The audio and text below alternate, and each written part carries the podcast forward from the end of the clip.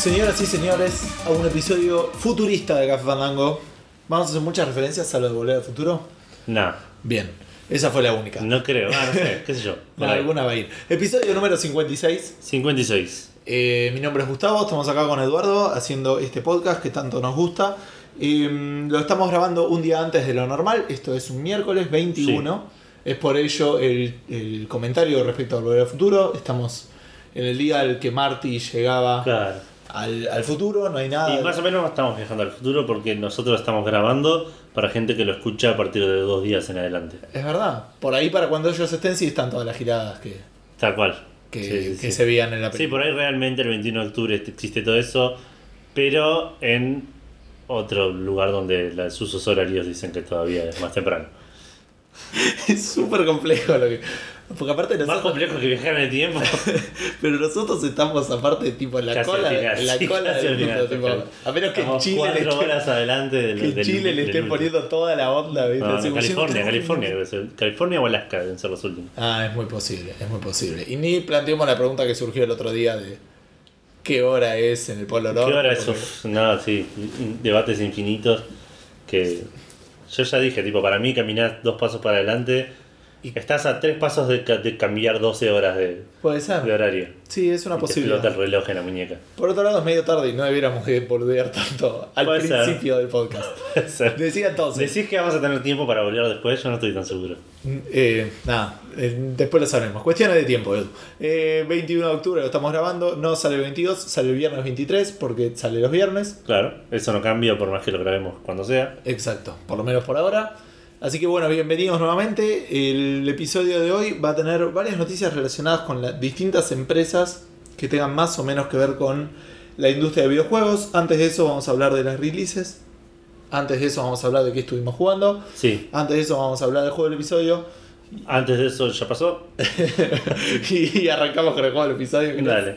El juego del episodio de hoy, que como siempre corresponde, como siempre. Como Eh, siempre, respetamos 100% el, Excepto en el el- episodio anterior. y el, y el ante anterior. Es verdad. Eh, como siempre en este episodio respetamos el libro y el, eh, episodio, el episodio es el 56. El juego 56 es el Virtua Fighter. Sí. Nunca Creo- me gustó el Virtua Fighter. No, yo jugué una banda. De hecho, no voy a decir una boludez porque jugué un montón de Mortal Kombat. Pero atrás de Mortal Kombat debe haber sido el juego de pelea que más jugué. ¿Posta? Sí. A mí me molestaba una cosa muy en particular del Virtua Fighter, pero bastante en particular. Si apretabas el botón de salto, tenías que agarrar un anillo, ponerte en, en una rodilla, pedirle que se case con vos, comprometerte con el salto, vivir toda una vida al lado del salto, tener este ir por las vicisitudes de la vida, jugar al juego, todo lo que pasa en el juego de la vida, te va a ir bien, te va a ir mal con ese salto. Agarras el laburo en el medio, agarras otro, Vas a tener cambias de carrera. Claro, experiencias inolvidables con ese salto y en algún momento te va a abandonar, pero vas a tener muchos años de experiencia encima. Fuera de joda, apretabas el botón de salto y nada, era un compromiso a largo plazo, ¿me entendés? un crédito hipotecario como mínimo, ¿me entendés? Cada vez que apretabas hacía Sí, era, era Ah, y como, vos decías adiós. como complicado, era como que le habían sacado con cuando le sacabas la gravedad al, al Counter Strike, Por ejemplo. pero no tenías un arma después para, No, para, para- defenderte en el aire. Para seguir haciendo algo en el aire que no sea decir cómo me arrepiento de haber hecho. Porque era eso, te da mucho tiempo para arrepentirte de lo que estabas haciendo. Esta fue una mala decisión y ya lo sé, tipo, todavía estás subiendo. Y te quedan 4 segundos de mala decisión todavía. No, bueno, vos lo jugaste más que yo, así que Yo lo jugué una banda al 2, en realidad, así que voy a hacer transparencia en el 2. Yo jugué al 2 que lo tenía en PC, Perdón, o sea que ya estamos haciendo buen ya, ya sí, esto es lo que pasa cuando se, Café Fandango funciona así.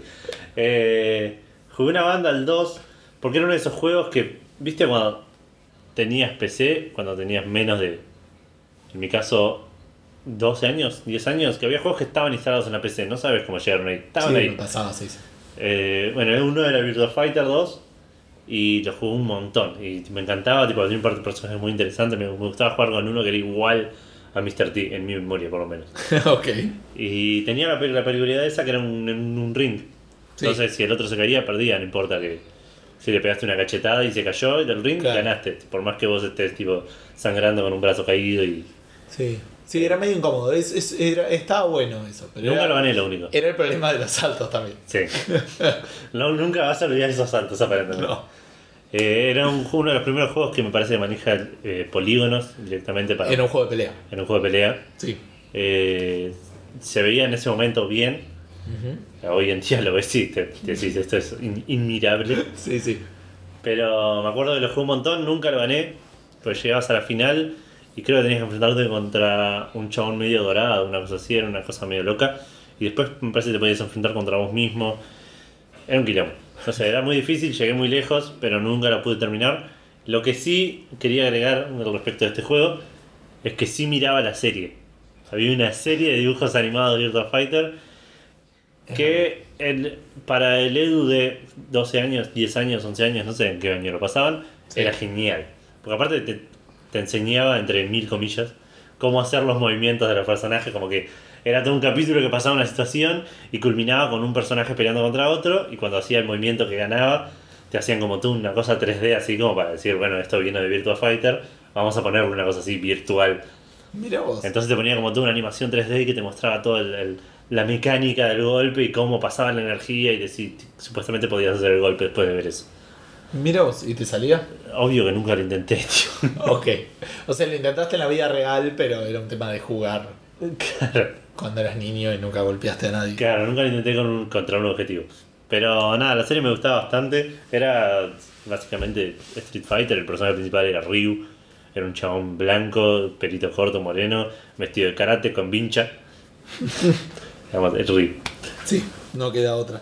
Bueno, nada, no hay más que decir que es uno de los juegos que empujó el salto de los juegos 2D a 3D. El salto, eh. ¿Eh? Ese salto interminable que todavía estamos ahí cayendo. Y hay que ver si nos arrepentimos o no todavía. salto. Hay gente más, más arrepentida que otra. Eh, ¿Querés contarnos, Edu, qué estuviste haciendo esta semana? Dale, nada. Ok, no, estuve jugué re poco, estoy re enojado. Primero que la semana fue más corta para nosotros, es verdad. eh, pero aparte tuve, estuve bastante ocupado todo el fin de semana, fue el Día de la Madre, tuve un par de eventos, como por ejemplo Muse. Ya por ahí Muse. vamos a hablar de eso un poquito cuando te dé la y, si, posta. y si no tenés nada que hablar, puedes hablar de Reciclar de Music. si Eh. Sí, eh, no, pero jugué un poquito de Witcher. Ah, dale. Quería mencionar un par de cosas que dejé afuera la semana pasada. Sí. Podemos decir que me olvidé de mencionarlas. Yo voy a elegir decir que lo estoy, dejo las cosas para irme hablando las capítulo a capítulo para que no hablar siempre de lo mismo. Me sacaste porque iba a hacer lo mismo con el Wasteland 2, así que. Bien. En este, en este podcast se, se piensa similar, las cosas van bien, pueden, podemos seguir haciendo el podcast. Y nos mentimos, o sea, y- Nos mentimos de la misma forma y nos creemos que es lo importante, así que... eh, la semana pasada hablé un poco de Witcher, que lo empecé, terminé el prólogo. Estoy básicamente en el mismo lugar, no hice Ajá. ni una quest de la historia más. Estuve recorriendo un par de, de lugares. Tengo tres cosas para contar. sí. Una boludez, un detalle que me olvidé. La semana pasada conté que siempre voy por los shops buscando cartas de Wendy y ese tipo de cosas. Ajá. Y lo que puedo lo compro. Sí. Pero también siempre, me- como me pasaba en el Witcher 1 y en el Witcher 2, la plata no es algo que me sobre. Ajá. Entonces siempre tengo que vender alguna cosa. Y algo que me resultó peculiar y copado, que no se ve en todos los RPGs, es que los shopkeepers tienen una cantidad limitada de plata. Entonces vos no le podés vender todo lo que tenés. Es un chiste, ¿no? Es lo mismo que me quisiste hacer la No, semana. eso con te la- acordás porque lo escuchamos recién, pero digo, por eso dije no todos lo hacen. Ah, ok, ok. Porque sé que me imagino Fallout hace algo El similar. Fallout, Eh, los, los Elder Scrolls son los primeros que me vienen a la mente. Estamos hablando del mismo desarrollador igual, pero No, nada que ver. los Fallout primeros decís. También, ah, sí, pensé sí. que hablabas de los últimos. Tenés razón, y los últimos sí sería el mismo desarrollador. Eh, pero me resultó muy copado, por lo menos viniendo de, de los anteriores, que era tomar todo esto que no quiero y dame toda la plata que, que valen. Claro. Y según me dijeron, también hay shopkeepers que te compran cosas más caras que otros. No lo comprobé, Ajá. pero, pero está bueno saber que eh, tiene, le da como una especie de vida al, al mundo del juego. Además, lo que me parece que tiene un plus importante de eso en, en muchos juegos es que eh, si vos vas y le robás al shopkeeper, que probablemente no sé, no creo No, que lo puedas hacer Witcher en no Witcher, pero en el Oblivion, en el Skyrim o en el Fallout, tiene la plata que tiene para venderte. Claro, O sea, no tiene plata infinita. O sea, no, No, tiene no, plata no. infinita cuando le vas a comprar y después le pegas un tiro, le revisás y tiene 30 monedas. no, no 30 tiene lo monedas. mismo, sí, sí, es todo el mismo sistema, digamos. Claro, a eso me refiero. Tiene lógica por ese lado. Claro. Que en otros juegos por ahí al tener plata infinita vos decís, pero Bueno, eh, ¿dónde la tiene? me pareció un detalle copado, de vuelta comparado con los anteriores, Sí. y que le da un poco de, de- de color al mundo. Eh, quería hablar un poco del combate, que me parece que lo mejoraron del 2 al 3. Ajá. Le agregaron una especie de dodge. Antes tenías atacar de, de suave, atacar fuerte y el roll. Sí. Ahora tenés atacar No sé si suave es el. No. Normalmente es ataque rápido. Por el- Ataque rápido, ataque fuerte y eh, el roll. Y ahora le agregaron aparte del roll un dodge que es un poco más ágil pero no te aleja tanto. Entonces como que le agrega una dimensión más al combate de cuándo hacer un dodge para contraatacar inmediatamente y cuándo hacer un roll porque te está tirando un ataque heavy que por ahí con el dodge no llegas a esquivarlo del todo. Claro. Entonces le agrega como un, un elemento más así y aparte hace peleas que por ahí podrían ser más fáciles, eh, que podrían ser más complicadas si tuviese solo el rol. Claro. Las hacen un poco más dinámicas, que está bueno, a veces es un garrón cuando, cuando te haces un rol y te- estás a 15 metros de repente del chon que querías atacar.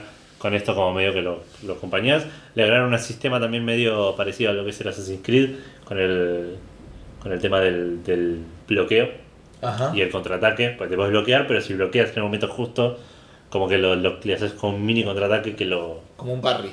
Claro, no. Que nunca supe qué es. Pero para mí un parry igual siempre fue como un desvío del ataque. Y bueno, pero que te deja mal parado. Ponele, Parece. pero este es más un... Te bloqueo y te pega una piña en la cara. Ah, ok. Y Y, te dejo mal medio- parado. Y te dejo mal parado, sí, te dejo medio tontado un toque y ahí te puedo ajustar un toque con la espada. Claro. Eh, ¿A qué iba con esto? Ah, que le agregaron una especie de. Bueno, eso, que es tipo el Assassin's Creed. A diferencia de los Assassin's Creed, la Sí. gente no hace cola para matar, para morirse, digamos. Bien. Eh. Van sacando números y te van sacando de a uno. claro, sí, sí. Toda la guardia del Vaticano. Toda, ¿eh? sí, sí, de a, de a uno, sí. ¿Esta es la cola para que me mate el asesino? Sí, sí, parate acá atrás, no te coles porque te cago a piña. claro.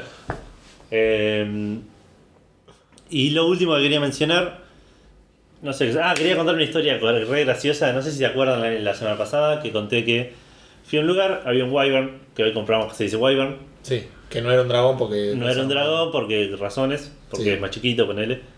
Eh, me acerqué, bajó, me tiró un zarpazo, me sacó como la mitad de la vida, Sí. dije, bueno, taxi, y me fui. Sí.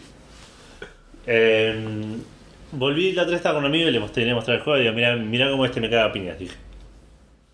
Fui al mismo lugar y estaba el Wyvern dando vueltas hacia arriba, de- era como una especie de castillo, una, una fortaleza, algo así. Sí. Estaba el Wyvern volando alrededor, así, girando en círculos arriba. Me acerqué y no bajaba. Tipo, traté de ver si podía entrar de alguna manera, eh, tras por un puente que estaba levantado, un puente levadizo, Levadizo. pero que estaba levantado. Entonces no podía pasar. Me puse a dar vueltas, eh, a ver si encontraba cómo entrar, a ver qué sé yo cosa, no podía entrar, el, el Wyvern no bajaba. Dije, la concha de tu hermana, estoy tratando de mostrar a un amigo que sos un bicho recopado y no bajás, te bajo un flechazo. Tiré 37 flechas, la última le pegué y el Wyvern cayó. Y no volvió a aparecer. Tipo, me quedé ahí y dije, ya está, bueno, saqué la espada, ahora se calentó porque le puse un flechazo y le hice caerse, le hice quedar como un hit, me Claro. a, me va a venir a ajustar. No aparecía, no aparecía, no aparecía.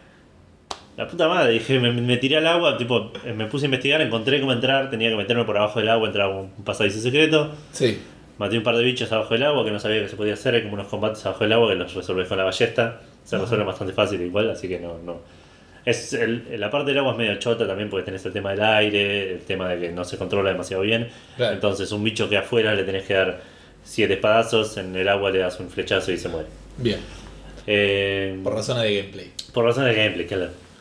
Eh, terminé esa parte, subí, entré por una como una especie de puerta secreta que había abajo.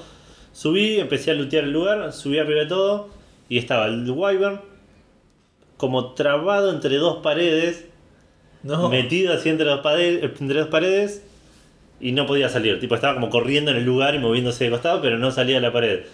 Listo, dije acá yo me llevo todo. Encima el, el lugar estaba marcado como un tesoro protegido por una bestia, por una cosa así. Que probablemente fuera Wyvern. Probablemente fuera el Wyvern que en este momento estaba ocupado por resolver un asunto de física con la pared en la cual lo, lo atoré. Estaba, estaba ocupado resolviendo cómo jugar al Sims, ponele. Claro, una cosa así. Tipo, por ahí vas a un monstruo, le pones una silla al lado y dices, oh no, ¿qué puedo hacer? Claro, tenía, estaba con un problema similar a que tenían los del Sim 1. Eh, así que fui, me levanté todo, agarré un montón de cosas, me llené de gilada. Y después dije, bueno, voy a bajar. Voy a bajar y le voy a ver si lo puedo matar mientras está así trabado. Bien. Le pegué una vez y me pegó un coletazo, me sacó la mitad de la vida y dije, bueno, Vamos a planificar un poquito. Podemos hacer esto, todavía no, no, perdamos, la- no perdamos la esperanza. Pero además, perdón, yo pensé que tipo habías hecho un save y estabas boludeando. Sí, pero cuando vi que me podía resultar redituable, dije, bueno, esta es la posta ahora. Mirá cómo se convirtió en mi save principal. Sí, claro. Eh, así que dije, bueno, vamos a planificar. Me puse, en- me puse un escudo, lo prendí fuego, hice una parte gilada. Le pegué otro espadazo, se destrabó de la pared y salí corriendo. Pero bueno. Corran, sábese quien pueda, el dragón está suelto, vámonos a la mierda, me tiré al agua de una. Encima después me enteré que había como una manivela para bajar el puente y salir por el puente como un campeón. Nunca lo vi porque estaba ocupado huyendo de un wyvern furioso porque lo hice quebrar las reglas, de, las leyes de la física. Está bien. Así que nada, esa fue la historia graciosa que tuve en el Witcher. Después estuve recorriendo un poco más los notice boards. ¿El tesoro estuvo bueno? Sí, me dio un par de diagramas. La mayoría de los tesoros son cosas así, diagramas para hacer ítems más copados. Ajá. Que después tenés que ir a un blacksmith o a un, sí, un herrero o un ar- armore. Armorer, no sé. Sí. Herreros, los dos son herreros, pero hay unos que hacen armas y otros que hacen armadura. Exacto. Tenés que ir al que corresponda y eh, con los materiales hacer lo que necesitas. De hecho, eso lo hice en el prólogo. eh, Tenía el diagrama para una espada recopada, pero no me alcanzaban las cosas y miré que el chabón tenía parte de lo que yo necesitaba.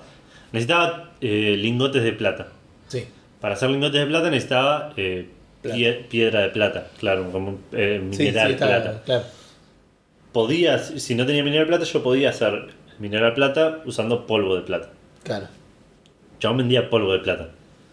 Vendía poquito polvo de plata. Entonces lo que hice fue durante 10 minutos, le compraba, me ponía a meditar un día, le compraba, me ponía a meditar un día, así hasta que tuve toda la plata que necesitaba para hacer mi espada. Bien.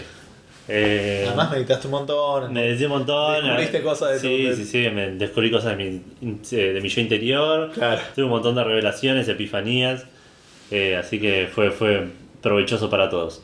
El- lo último que quería mencionar, nada, eso estuve viendo un poco los notice boards. Sí. Eh, creo que ya los recorrí casi todos. El mapa es gigante. Eh, la otra vez quise ir a un lugar.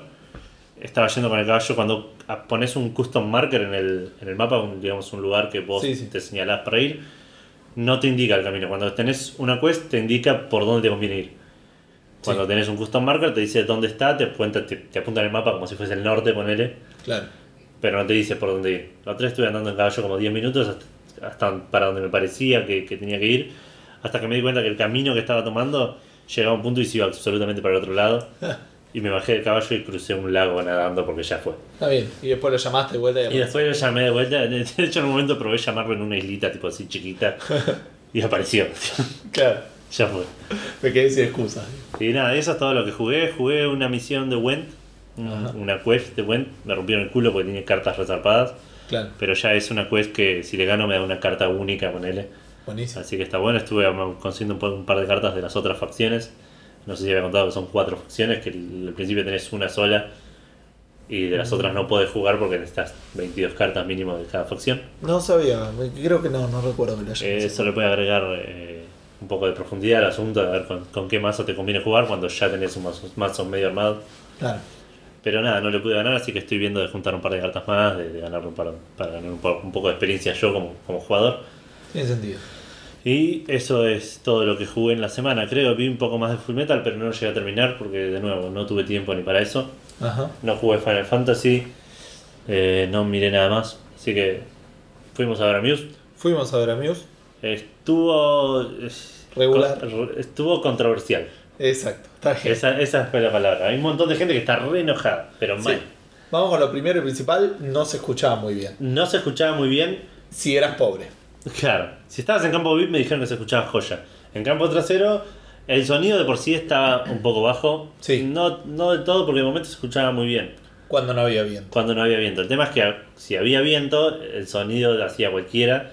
Sí. Se iba para cualquier lado y perdías alguno de los instrumentos seguros. Pero por fuera de los instrumentos era. A mí me da mucho la sensación, creo que también te lo había dicho, que cuando el viento soplaba de atrás pa- para nosotros atrás, digamos, como alejando el sonido, se escuchaba como si hubiera alguien escuchando música fuerte en una habitación de al lado. Claro. Como tapado, ¿viste? Como si Sí, hubiera sí. una pared en el medio. Tal cual.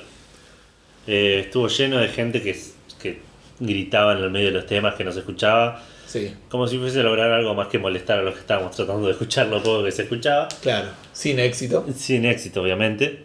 Eh, Me parece que igual después del encore subieron un poquito, pero no fue suficiente. eh, puede ser, sí, sí, sí. Eh, lo que me molestó también mucho es que mucha gente le echó la culpa a Muse y para mí no tiene nada que ver. Muse es el organizador, es el que se, se ocupa de, de preparar el lugar para tal cosa y de, de última el viento tampoco lo controla nadie. No, es verdad. Igual, Podría haber sido en un estadio, como decías vos, digamos, ten- teniendo las, las tribunas alrededor, eso controla un poco más el viento. Claro. Pero de igual manera hay músicos que le ponen más onda y llevan a sus propios técnicos de sonido. Sí. Que normalmente, o sea, es una exageración, digo, pero Roger Waters Está lleva a bien. su gente que pues, probó todo el sonido en un. Obviamente, pero Roger Waters construyó una pared delante del escenario. Está bien. Es otro nivel. También depende mucho de la plata que le hayan ofrecido para venir. Claro. Si te digo, te, te doy 100 pesos, decís, bueno, voy yo, deja, ni venga el baterista. Traemos Claro. nuestro baterista. ¿No tenés alguno por ahí? Claro. Se parezca así medio rubión. Y después hubo otra parte que fue bastante controversial, que fue bastante. En realidad fue muy eh, sentimental. Yo se, lo- yo se los voy a contar. En un momento el tipo estaba tocando un tema que ya ni me acuerdo cuál era. No tengo idea. Este- No tengo idea porque no sé qué historia vas a contar. Eh, el tipo estaba tocando un tema que estaba cantando, no estaba tocando la guitarra. Entonces alguien le tira una bandera Ah, y sí. el tipo se la pone en los hombros y sigue cantando con la bandera en los Claro, hombros. primero la muestra y Claro. después se la cuelga. Es verdad. Así que la gente re contenta y aplaudía y todos llorábamos y decíamos qué bueno. Claro. Eso hubiera pasado si la bandera hubiera sido de Argentina. Eso Claro. habría pasado si la Claro. bandera hubiera sido de Argentina. No era el caso. No. Era la bandera de Uruguay. La bandera de Uruguay. Eh, Así que la gente, esa parte que yo dije que la gente se emocionó y gritó, sí gritó, por ahí silbó. Sí. Pero no creo que Pero al principio emocionado. hubo gritos como, eh, tipo festejo. Cuando lo mostraron en la cámara, ahí ya hubo un par más de silbidos y un par más de murmullo. Y... Y siguió, y siguió, Y siguió. sí. hasta que el tipo, creo que eventualmente le dijeron, che, no, no, era la de Uruguay. Claro. De hecho, él después dice algo de Uruguay, no sé Sí, qué yo cosa. sé, yo sé, dijo. Era de Uruguay. Y, y después se casó con una bandera argentina que le tiraron. Cuando Sí. vino el encore la tenía atada en la mano. tipo. Claro, sí, sí, sí. Como que la trató de arreglar. Eh, de nuevo, qué sé yo. la- un montón de gente estaba enojada. No sabe cuál es la bandera argentina. ¿Y vos cuántas banderas conoces? Sí, Tipo, aparte son celeste y blancas con soles. sí, tipo. sí, son re parecidas, es re perdonable. Sí. Eh, qué sé yo. Pero no, en general me fui contento. Nunca los había visto en vivo más que en YouTube. Claro. Eh, y me quedé contento con el, con el show que hicieron. No me quedé contento con el lugar. Tení- Primero que nada tenía una torre al pedo adelante porque no hizo absolutamente nada la torre. Sí, es verdad. Y No en realidad tenía- es donde estaba, donde debía estar la consola y esas cosas. Sí, había chabones arriba, pero digamos no tenía ni equipos de sonido para atrás, Ni pantallas. ni pantallas. Las luces que estaban estaban solo para prenderse cuando se terminaba el show. Claro. Eh, me pareció que podría, o no sé si no haber estado, pero lo podrían haber arreglado de otra manera, cosa de que el, el 40% de la gente no quede atrás de esa torre y no viera nada. Es verdad. Me molestó también que el campo VIP no sea tan VIP como dijeron y estuviese hasta re atrás, También. porque tipo, primero llegué y dije no voy a ir hasta delante de todo, es algo que suelo hacer en los recitales. Pero cuando se fue todo el mundo dije, ah, tenía la valla tipo al Estábamos bastante toque. adelante de todo. No sé si a toque, pero tenía tipo 10 100 metros. metros. No, 10 metros. ¿10 metros de la valla? ¿De la- ¿Cuál vaya? De la del campo VIP. Sí, 10, 15 no, metros. no, está, está subestimando las medidas. Puede ser. 100 metros no son ni. 100 metros es una cuadra. Sí, es, es, es, No, es ¿cuánta- engañoso. Parece 50 metros, te negocio un 50. No, bueno, después lo, lo discutiremos con, con otras personas que hayan estado con Bueno. nosotros. Porque aparte estamos diciendo la re diferencia, tipo, yo digo 10 o 15 metros, vos decís 50 o 100. Sí, sí, sí. no, Alguno de los dos Para mí estábamos lejos, pero en el, en el contexto de un estadio vacío, digamos, de un, de un- de un predio vacío, parece menos. Estaba atrás de la torre. ¿Sí? Y no Nosotros estábamos estábamos a, bastante 10, cerca. a 25 metros de la torre. No sé, yo soy igual, eh, lo más probable es que tenga razón Edu, ¿eh? desde ahora ya lo voy diciendo Ah, porque yo soy muy malo midiendo distancias. Igual nunca lo vamos a poder comprobar. No, no, podemos saber quién va a votar. Podemos ir a otro recital ahí y decir, yo estaba más o menos parado acá, tráeme el metro. Claro, estaba la tribuna, qué sé yo. Bueno, eh, ¿te acordás que este era un podcast de juegos? Sí, Bien, estuve jugando. Voy a hacer observaciones sobre juegos que ya jugué, no jugué nada nuevo. Final Fantasy X. Se resolvió el tema este de la boda de una manera que todavía no terminé de entender y creo que nunca lo voy a entender. ¿Farmeaste? Sé que no farmeé tanto, no, no ¿No? encontré el lugar que me decías, que era el puente ese de el hielo. puente, el puente largo que termina en un save point y después creo que hay un boss. Cuando te estás escapando. Sí, ponele. Ah, puede ser. Sí, pero no. Ahí los bichos que están, hay como un par de robots que los liquidas fácil Y creo que Lulu con Fire me parece que liquida un par también bastante fácil. Sí, pero acuérdate que yo desde, yo siempre vine leveleando todos. Puede ser. Desde que, hasta, desde que empecé en todas las peleas, absolutamente todas, participaron todos. Claro. O traté de que participen todos. ¿Por qué hago esto? Quería eh, la semana pasada hablé un toque de lo del leveleo, ya lo había hablado antes. Eh, voy a describirlo una vez más porque me parece que es engañoso. El leveleo funciona. No hay niveles, primero. No hay niveles, tenés una grilla donde cada, jugador, cada personaje tiene una ubicación de dónde está Sí. y desde esa ubicación puede desbloquear los puntos que estén en el lugar donde está o en los adyacentes. los adyacentes. Eso le da un boost de acuerdo al, ic- al icono que tenga el punto. digamos. Claro, que te puede dar más 2 de fuerza, más 4 de fuerza, más tanto de dexterity, no sé si es dexterity, de magia, de De maná, de vida, esas cosas. Entonces, ahí hay dos elementos para levelear, que uno es moverse a través de la grilla Claro. y el otro es usar unas especies, de, vamos a decirle tokens, o, o, eh, no sé, tokens Es- sí, esferas. para esferas. Estaba buscando la palabra en español, esferas. Una serie de esferas para desbloquear los puntos. Entonces, pareciera como que por un lado tenés mucha libertad, porque vos decís para dónde te podés mover. Claro. Y Sí, no. eh, pareciera que hubiera, habría, tendría que haber estrategia en el sentido de, bueno, esperá, eh, me conviene, no me conviene ir para tal lado, para el otro, desbloquear una esfera, desbloquear otra. Sí. No, ninguna de las dos. Primero, el- las esferas estas te las tiran por la cabeza. Las Tipo, esferas no faltan nunca, no, sobran. no faltan nunca. Están súper devaluadas en el mundo del juego. Exacto, o sea, es, para mí es ridículo que esté. O sea, a ese, Sí. a ese punto digo, ¿eh? Hay un par que no son fáciles de Las de conseguir. suerte, ponele.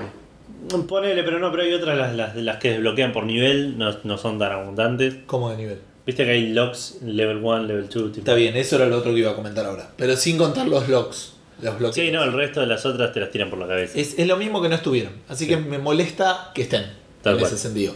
Por lo otro, yo digo que me puedo mover en distintas maneras. Ah, eso iba a decir. Estas esferas que con Edu decimos que te las tiran por la cabeza, te las tiran por la cabeza cuando peleas y te las tiran como loot. digamos. Claro.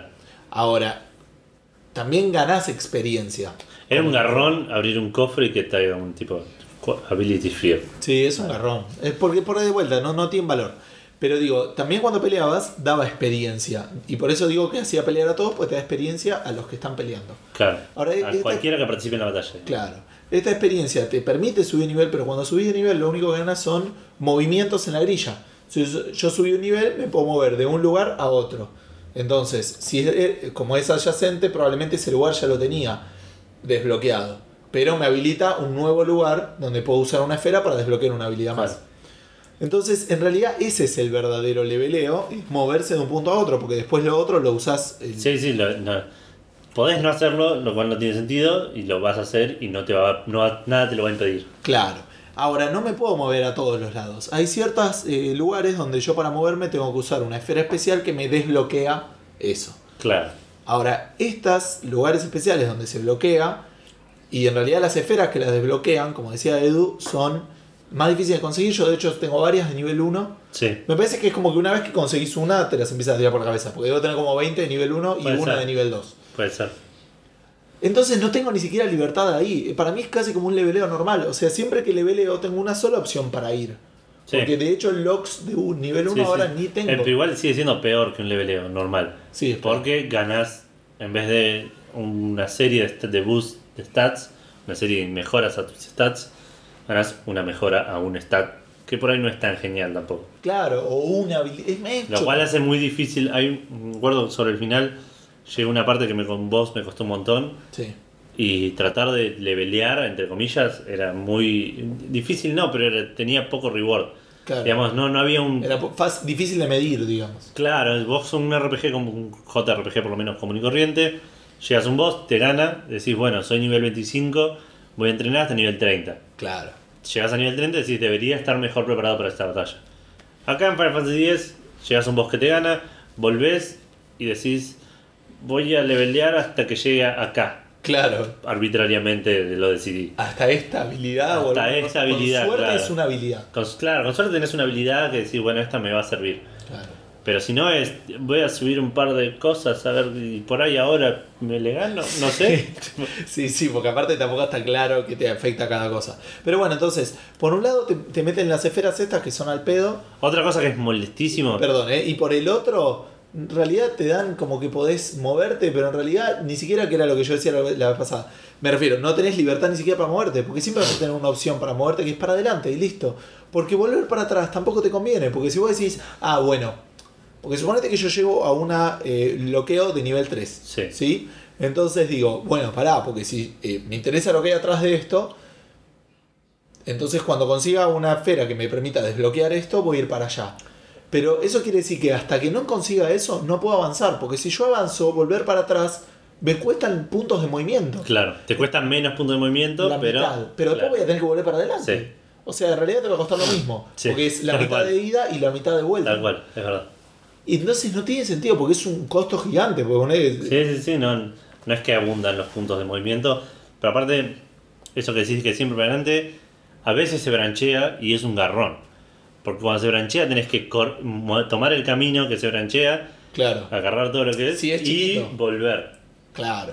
Porque hay como círculos, como, eh, espirales gigantes y después hay como espirales chiquitas que se acaban, digamos. Porque normalmente Claro. las espirales saltas de una espiral a otra. Claro. Pero si hay como una espiral chiquita que tiene cinco puntitos de estos y nada más, vas al centro, desbloqueas los cinco y después tienes que volver. Claro. Nada, me parece que es choto y que no, no le veo ninguna ventaja por sobre el leveleo mm, No, normal, ninguna, ninguna. ninguna. Algo que quería mencionar con lo de esto de que peleas y quien participa gana experiencia. Te volverías loco si alguna vez juegas al Final Fantasy VIII porque tiene un sistema similar. eh, no de leveleo, de la batalla, de la experiencia. En la cual los que participan ganan experiencia, pero ganan diferente cantidad de experiencia dependiendo que tanto participaron. El que le pega el golpe final al monstruo gana más experiencia que los demás. Está bien, eso no me jode tanto porque. Pero no es, digo, tenés seis personajes y pelean tres, ya no es tipo entrar, tirar un hechizo y salir. No, es verdad, pero tengo niveles. Ah, es verdad. Entonces es mucho más fácil de medir. Sí, más- Es- más Pokémoniable. claro, es el Pokémon all over again, digo. Ah, eso que tenía que contar. Me ligué un, Game Boy. Ah, es verdad. Con, ahora me olvidé de mostrártelo. Ahí tengo Pokémon Yellow y es altamente probable que lo juegue. Es obvio. Necesito pilas recargables igual, pero. y jugarlo con luz. Sí, es verdad que no tiene luz.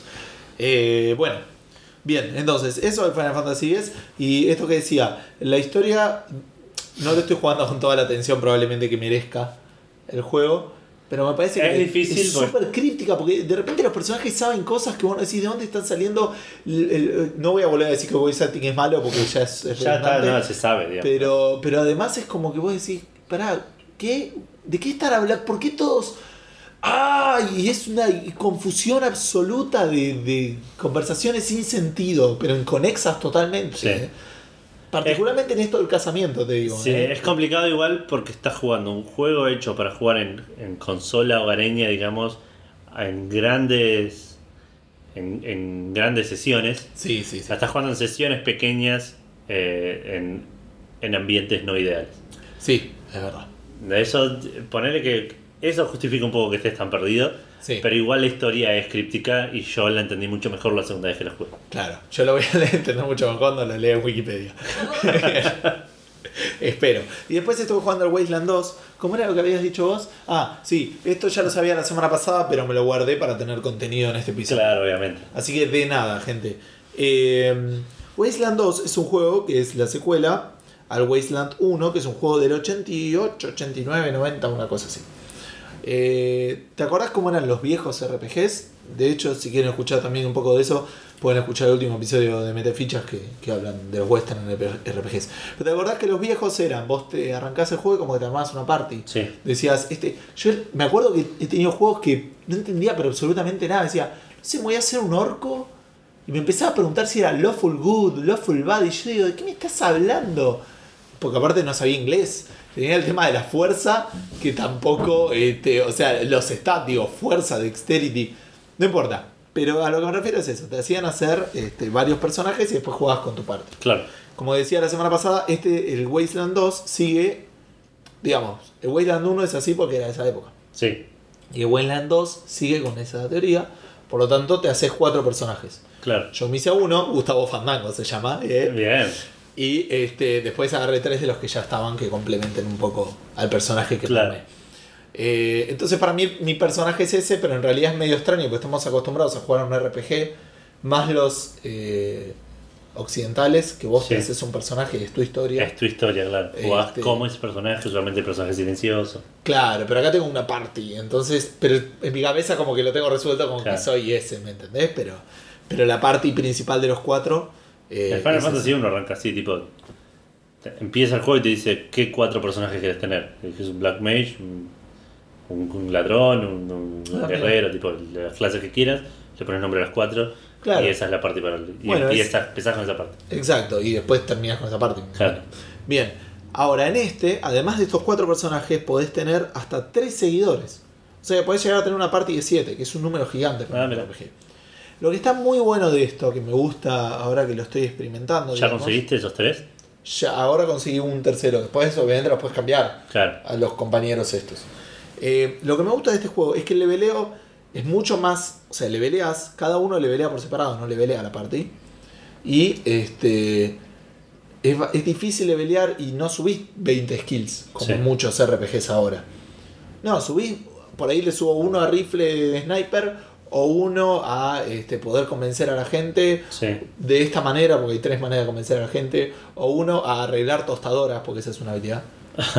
Y, y lo tengo re leveleado porque digo, por ahí me voy a encontrar una tostadora que no voy a saber qué hacer y ya está, voy a tener que apagar el juego. Me quiero desayunar y hay una tostadora está rota. Este, no, es como un, un pequeño, easter- no un easter egg, digamos, pero como una cosa así. Sí, que- sí. Una gracia del juego. Eh, pero bueno, entonces es más real en ese sentido. Vos tenés una party donde hay uno que por ahí sabe hacer un poco de lockpicking y sabe usar estas armas, y hay otro que sabe, ¿entendés?, desarmar bombas y abrir este Claro. caja fuerte. No sos como en un Fallout, digamos, que sos un flaco que sabe sniquear, pegar con eh, Claro. armas láser. Este, disparar lanzamisiles, este, abrir convence a todo el mundo. Claro, ¿me entendés? O sea, no sos un Hackear. y además tampoco es que ellos lo saben hacer perfecto. Digo, es una parte complicada de manejar en ese sentido. Y Claro. me gusta por ese lado. Eh, había dicho, es verdad, el inicio fue bastante complicado, particularmente porque me puse a explorar y por lo tanto tuve algunos problemas que probablemente tendría que haber tenido después de hacer una primera misión. Pues te dan como Claro. una primera misión que es medio tutorial, pero si te vas para otro lado ya te empiezan a tirar otras misiones. Si no te Claro. vas a hacer el vivo, nada. Sí, sí. Y encima eh, es- se, ajusta bastante bien el juego. Porque como te dicen, ponele. Arranca el juego con que se muere un Ranger. ¿sí? Sí. Porque estaba intentando instalar unos repetidores en unas torres. Entonces te dice, bueno, anda a buscar dónde lo mataron, fíjate que puedes averiguar y recuperar los, los repetidores estos. Eso está para el norte. Yo me fui para el sur. Sí. Entonces eh, recibo eh, dos llamadas de emergencia de dos lugares distintos. Y tengo que elegir uno de los dos. Eh, y el tipo me dice, yo sé que te dijimos lo otro, pero esto tiene prioridad.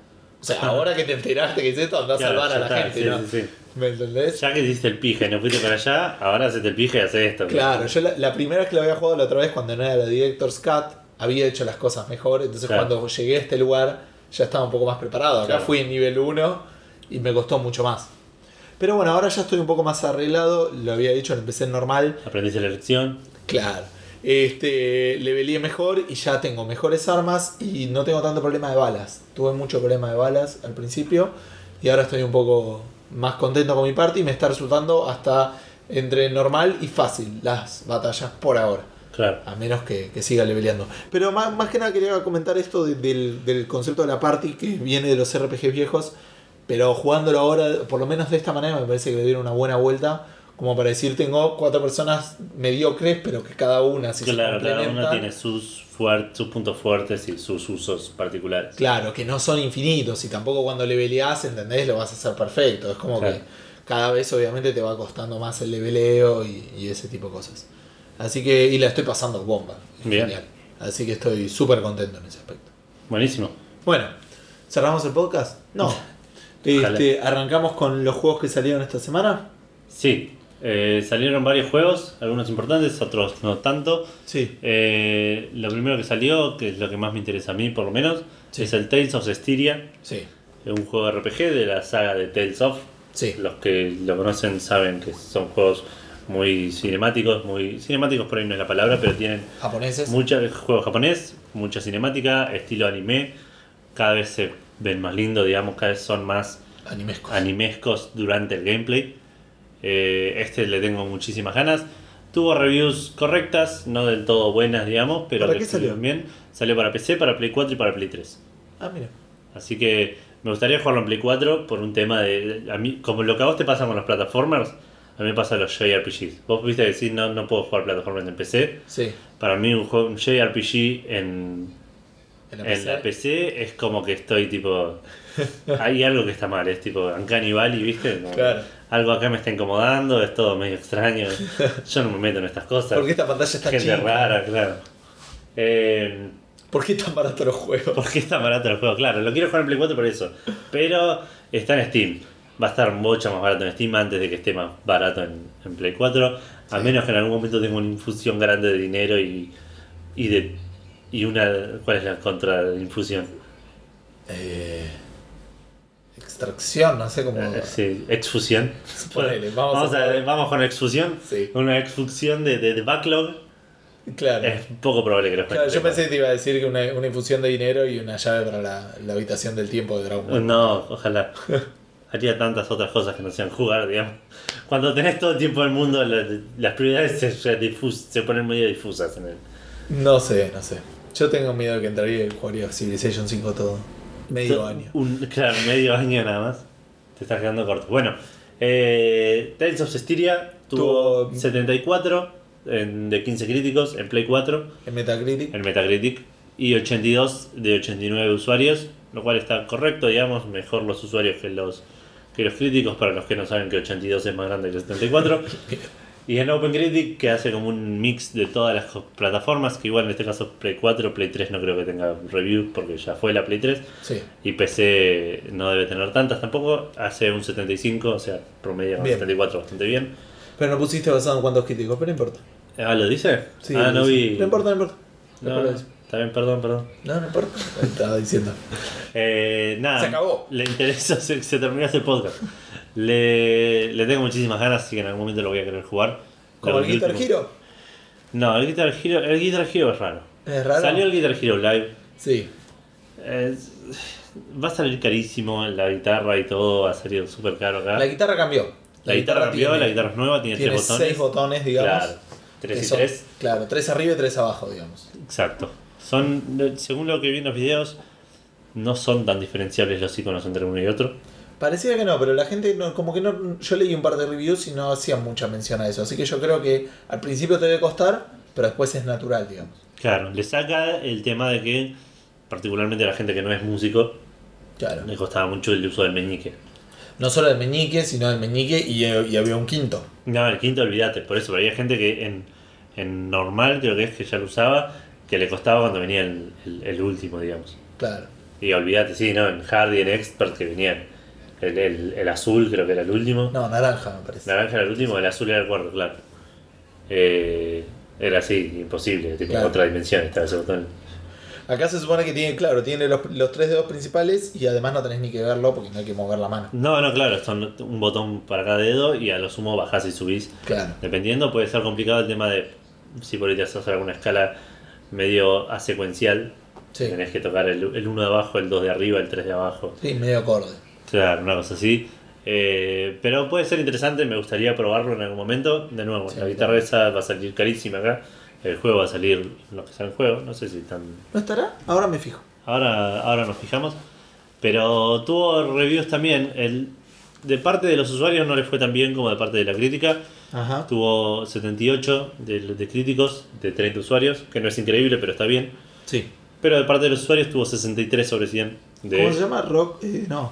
Guitar Hero Live. Ah, Guitar Hero. El Guitar Hero no se llama Rockman, eso lo podemos establecer. Eh, ¿Cuánto sabemos de juegos? y el de, de usuarios tuvo 63 de 53 usuarios, lo cual significa que no gustó tanto. Eh, supongo que el tema del cambio de, de guitarra y el, cam- el tener que comprar una guitarra nueva contra el usar los instrumentos de la consola vieja en, en el Rock Band, por ahí le puedo haber jugado en contra. Sí. Yo, eh, algunas cosas que leí que te iba a comentar al respecto, eh, que era lo que te iba a decir otro día por chat y después dije, no, te lo voy a decir en el podcast. Eh, la campaña parece que no es muy buena, que es esto de, de la de tocar con la banda, es- se ve divertido, se ve lindo porque es gente, Sí, pero es como que... mm, eh, como que dicen que es corta, eh, como que la haces para desbloquear los temas y a la mierda.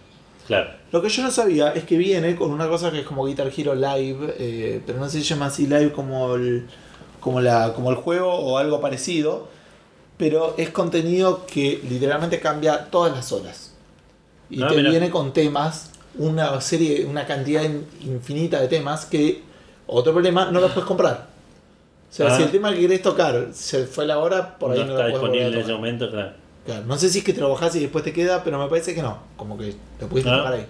Pero dicen que está muy bueno porque te, te tiene bastante pegado a la televisión. Y además otra cosa, esta gente que tocaron con la banda, que bueno, vos decís, bueno, está en vivo, es mucho mejor, ¿te acordás que Sí. jugar a cualquiera que eh, era un uncanny valley increíble de tener No, siete no, no llegaba ni a la Cannibal, tipo. No, porque me refiero que es verdad, no eran uncanny valley porque te das cuenta que eran animados, no te molestaba por ese lado. Te molestaba, lo, el público, el público te eran. molestaba lo irreal del asunto, a eso me refiero. Claro. Sí, todo el público así saltando todos Sí, iguales. aparte del público eran 7 personas multiplicadas por 15. Claro. Eh, y digo, ¿cuánto tiempo tardamos desde que salió el primer Guitar Hero a hoy? Porque me pareció recopado cuando lo vi en el coso. Que por ejemplo, vas a tocar un tema de Wizard, ponele, y lo que está atrás es el video de Wizard. Claro. Y es mucho mejor, ¿me entendés? O sea, ves, Claro. ves, ves un video de los Red Hot Chili Peppers y estás Sí. tocando el tema. Igual Me algo parece que. súper sencillo, debe ser un complicado por copyright. Eh, sí, más Pero me allá de eso. una mejora increíble para el que lo tiene que ver además mientras el otro juega. Me parece claro que es algo más para el que lo ve que el que lo juega. Puede ser. El, el- yo cuando miraba el. Tipo, me hacía mi personaje en Guitar Hero, jugaba Guitar Hero y jamás lo veía mi personaje. A lo sumo al final cuando festejaba o, o lo acucheaban, o al principio cuando se estaba sentando en el de la batería o agarrando la guitarra, el micrófono. Claro. Eh, no. Es, es algo más para el que está viendo y no el que, el que está viendo a otro jugar Guitar Hero no es el foco del, del producto, digamos. Es muy posible. Pero lo que voy es eso. O sea, ¿cuánto tardaron de decir, che, tendríamos que hacer algún, alguna cosa visual que acompañe a esta música para que no se vea solamente. Y el músico ya lo hizo. Ob- Obviamente tienen los videos que no tienen. No, obviamente. eh, eh, mejor dicho, las Los músicas, temas los que temas no que no tienen. tienen video. Claro. Pero igual esto de que cambie todas las horas dicen que te atrapa un montón y que a veces no te Igual algo- los, los viejos ya medio que lo hacían. En el Guitar Hero, no sé si fue el último, que, que era Hero, Heroes of Rock, se llamaba Heroes. No, No me acuerdo cómo se llama, sí, algo así se llamaba. Tenías poner temas como los de Tool que tenían un video propio. Sí, no era el video, o bueno, el, el de los Beatles, El, el de los Beatles Que era un rock band, eran los. Beatles, claro, también era un rock tenés razón. pero no, pero eran los Beatles. no era Eso- un video de los Beatles tocando con gente aplaudiendo. No, claro. No, bueno, pero esos, claro, tenían un tema de que eh, apuntaban a otra cosa, lo mismo que el Lego, con el Lego Rock Band, eran Legos, no, no hacía falta, era, era un video de Legos. Me había olvidado que existía eso. Última cosa, Teníamos los temas. y esto con esto te lo termino de derrumbar para vos al juego. Igual no sé si pensabas tener dos guitarras, pero cuando jugás de a dos, los dos tocan exactamente lo mismo. Sí, eso ya, los, No yo ya podés lo sabía. ni elegir el bajo, ni elegir la guitarra, una de la guitarra de, de- de principal solo. y la otra la guitarra rítmica. Ah, bueno, No, si ya lo sabías. Sí, sí, ya lo sabía y qué sé yo. No pensábamos tener dos guitarras. No, no sé, sí. No pensábamos tener una. Si tenemos una ya es un golazo, porque me gustaría probarlo en algún momento. El tema con este tipo de juegos, y es algo que se le criticó mucho al Rockman, que algo pusiste al respecto, es las canciones que tiene.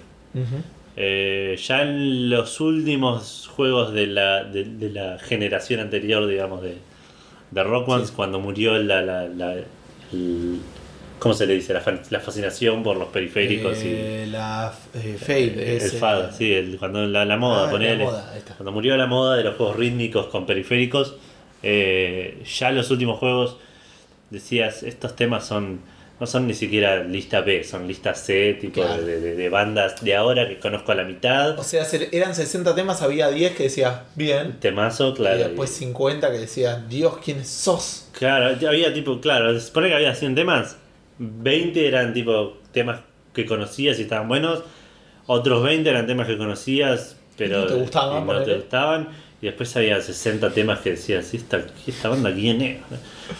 Eh, incluso si entre los 20 tuyos probablemente hubiese temas que otra gente dice, esta banda quién es. No, obvio, obvio, ese problema. Digamos, no es que de esos 20 eran 20 hits. Claro. Eh, así que nada, y este me parece que si bien no cae en el mismo lugar, está medio pisando el mismo palito. No, Eh, pero tiene eso de que te da como contenido todas las horas. Claro, eso no lo sabía y eso puede llegar a estar bueno. Habría que probarlo. Y de vuelta, no vi el setlist de Guitar Hero, sí vi el setlist de Rock Band y creo que me interesaron tres temas en total. Y aparte está esto que, me, que comentabas vos, que en realidad lo pusiste ahí, no lo comentaste todavía. Sí, el, el- pero igual lo quiero mencionar muy por arriba, porque si no vamos a estar mucho con esto. Eh, para los que tengan el Rock Band y quieran estén interesados en el nuevo, eh, ¿se acuerdan que dijimos conte- las canciones compradas las podías descargar? Sí. Los Rock Band también tenían eso de que podías exportar los temas de un juego físico que tuvieras. ¿Con qué, Si qué le vos- referís exportar? Lo exportabas los temas, tenías el Rock Band 1, 2 y 3, Sí. podías exportar los temas del Rock Band 1 y el Rock Band 2 al Rock Band 3. Entonces Ah, lo mirá. jugabas en el Rock Band 3. Nada, mira que loco. con un código, no sé cómo era bien el tema. Eh, algo de eso se va a poder pasar y ya están las instrucciones de cómo hacerlo Claro. al eh, Rock Band. Creo que del Rock Band 1 podía hacerlo, o del Rock Band 3. Va a Ah, no, del Rock Band. En realidad tenés que llevar del 1 y del 2 al 3 y del 3 se va a poder exportar al, al 5, ¿es este? Eh, claro. Bien. No, el 4. Al 4. Pero, de hecho, si no lo hiciste antes ya no vas a poder hacerlo. Es como medio extraño. Por eso te digo, el que tenga esté en esas condiciones que averigüe. Sí. Y porque explicarlo acá para todos tampoco Igual tiene es mucho sentido. para todos, claro, para todos los temas, menos para Band 3, porque Band 3 no tenía la, la opción para exportar. Exacto. Y este el, esta exportación va a salir como 15 dólares además del, del- Sí. nada. Eh, eh, digamos, Muy extraño. Sí, donde Rock Band Después de ganó, todo eso que boquearon de que. donde Rock Band ganó con el tema de los instrumentos, pues está perdiendo con esto. Nada, bueno, pierde por esto, pero la mayoría de los temas me imagino que los tenías más en digital que en físico, pero no sé. Los que tenías La- en tu cuenta te los bajás, que fue lo que dijo Fede. Eh, sí, sí, igual la otra vez escuché también en otro podcast, los chicos de Kind of Funny me parece que estaban teniendo problemas con temas que compraron digitalmente. Ah, mira. Así que Por ahí que no ver. es tan mágico. Sí, sí, habrá, habrá que ver cómo, cómo funciona todo. Eh, no creo que tenga el Rock Band, si me compro uno voy a comprar el Guitar Hero para experimentar lo nuevo. Claro. Así que podemos seguir con lo siguiente, que son Dos episodios sin dos episodios 5. Sí. finales. Finales aparte de los dos, Exacto. claro. Eh, dos juegos que, eh, va, igual me imagino que Life is Strange a vos te interesa, Sí. así que es en realidad uno... Ambos me interesan a mí, digamos. A vos te interesa a vos, uno solo me interesa a mí por, por el momento, que es el Life is Strange, que es igual al episodio 5, al último episodio. Un juego eh, similar a lo que es como una mezcla entre lo que hace Telltale últimamente, con Heavy Rain, con Remember Me, y de hecho es de los, de los creadores de Remember Me, y le Sí. saca un par de mecánicas a, a ese juego que yo ya comenté en algún momento. El, llegó al episodio 5, que es el episodio final. No miré nada igual de esto, hace bastante que no miro porque aparentemente los trailers y ese tipo de cosas que muestran están llenos de spoilers. Bien. Así que tuvo buen score el último capítulo, tuvo 80 de 5 críticos eh, y 88 de 57 usuarios. En Así que Metacritic. bastante bien en Metacritic. Y 78 de OpenCritic, de no sabemos cuántos usuarios porque yo no sabía que existía De eso. tantas críticas. Y Open también- Critics solo toma de críticas de críticos, no, de- claro. no del populacho. No de la, de la plebe, claro. Claro. Eh, Que en realidad normalmente más que plebe es una turba. Una altura bastante iracunda. El- lo que quería decir es eso, que lo quiero jugar en cualquier momento que esté en oferta, ya que están los cinco capítulos, lo voy a, lo voy a comprar. Y el otro que salió, que terminó también, el- con su episodio quinto y, y último, es el Tales from the Borderlands, que tuvo bastantes excelentes reviews. Sí, eh, leí bastante, bastante buena opinión sobre esto. Me acordé que tenía que jugarlo. Este es un juego que dijiste que ibas a jugar a la par. Sí, no lo hice. No, jugaste al uno a la par y No es la primera mentira que se dijo en este podcast. No, no, para nada. es la primera que se dijo en este episodio. No, y no va a ser la no va última. a ser la última. Este, bien. Eh, pero esto no es mentira, salió, le fue bastante bien. Tiene 92 de 16 críticos y 86 de 70 usuarios, así que están todos súper contentos. En Metacritic y en OpenCritic tiene 93 incluso, así que Sí. este, le está yendo muy bien. Sí. Eh, la gente está muy contenta, hay gente que incluso decía este, que era que es mejor que los Walking Dead, qué sé yo. Era, para mí está buena porque tienes la oportunidad de jugar algo así más relajado y cagándote de la risa. El Sí. Walking Dead es muy tenso. Me imagino que Wolf Among Us debe ir por ese camino Eh, de más o menos. situación medio tensa, digamos. sí, sí, es más serio. Y él, eh, ni hablar el Game of Thrones. Sí. No lo juegues, se lo tengo comprado en Go. En Go. Mira vos. Y ya vamos a hablar. Pensé que había jugado el primero. Empecé a jugar y crashó, me acuerdo. Y no lo probé de vuelta. Bueno, hablando de juegos alternativos, Edu. Sí, esto es más que nada sí, una recomendación. Eh, no, no es una salida del juego, debe ser de esta semana o algo así, pero lo descubrí hoy mirando, dando vueltas por la internet. Es un juego, lo que se puede llamar un Elige tu propia aventura, Ajá. que lo juegas 100% en Twitter. El juego se llama Leon School Game. El, el- el juego cool de León, Sí, el juego fresco de León. el juego fresco de León. Eh, la idea es, vos entras a Twitter, eh, Chabón hizo como mil cuentas de Twitter y cada cuenta de Twitter tiene un pedazo de la historia.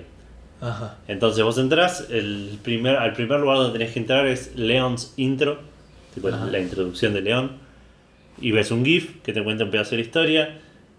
Eh, ahí tenés un link para el siguiente pedazo de la historia y ahí para el siguiente pedazo de la historia.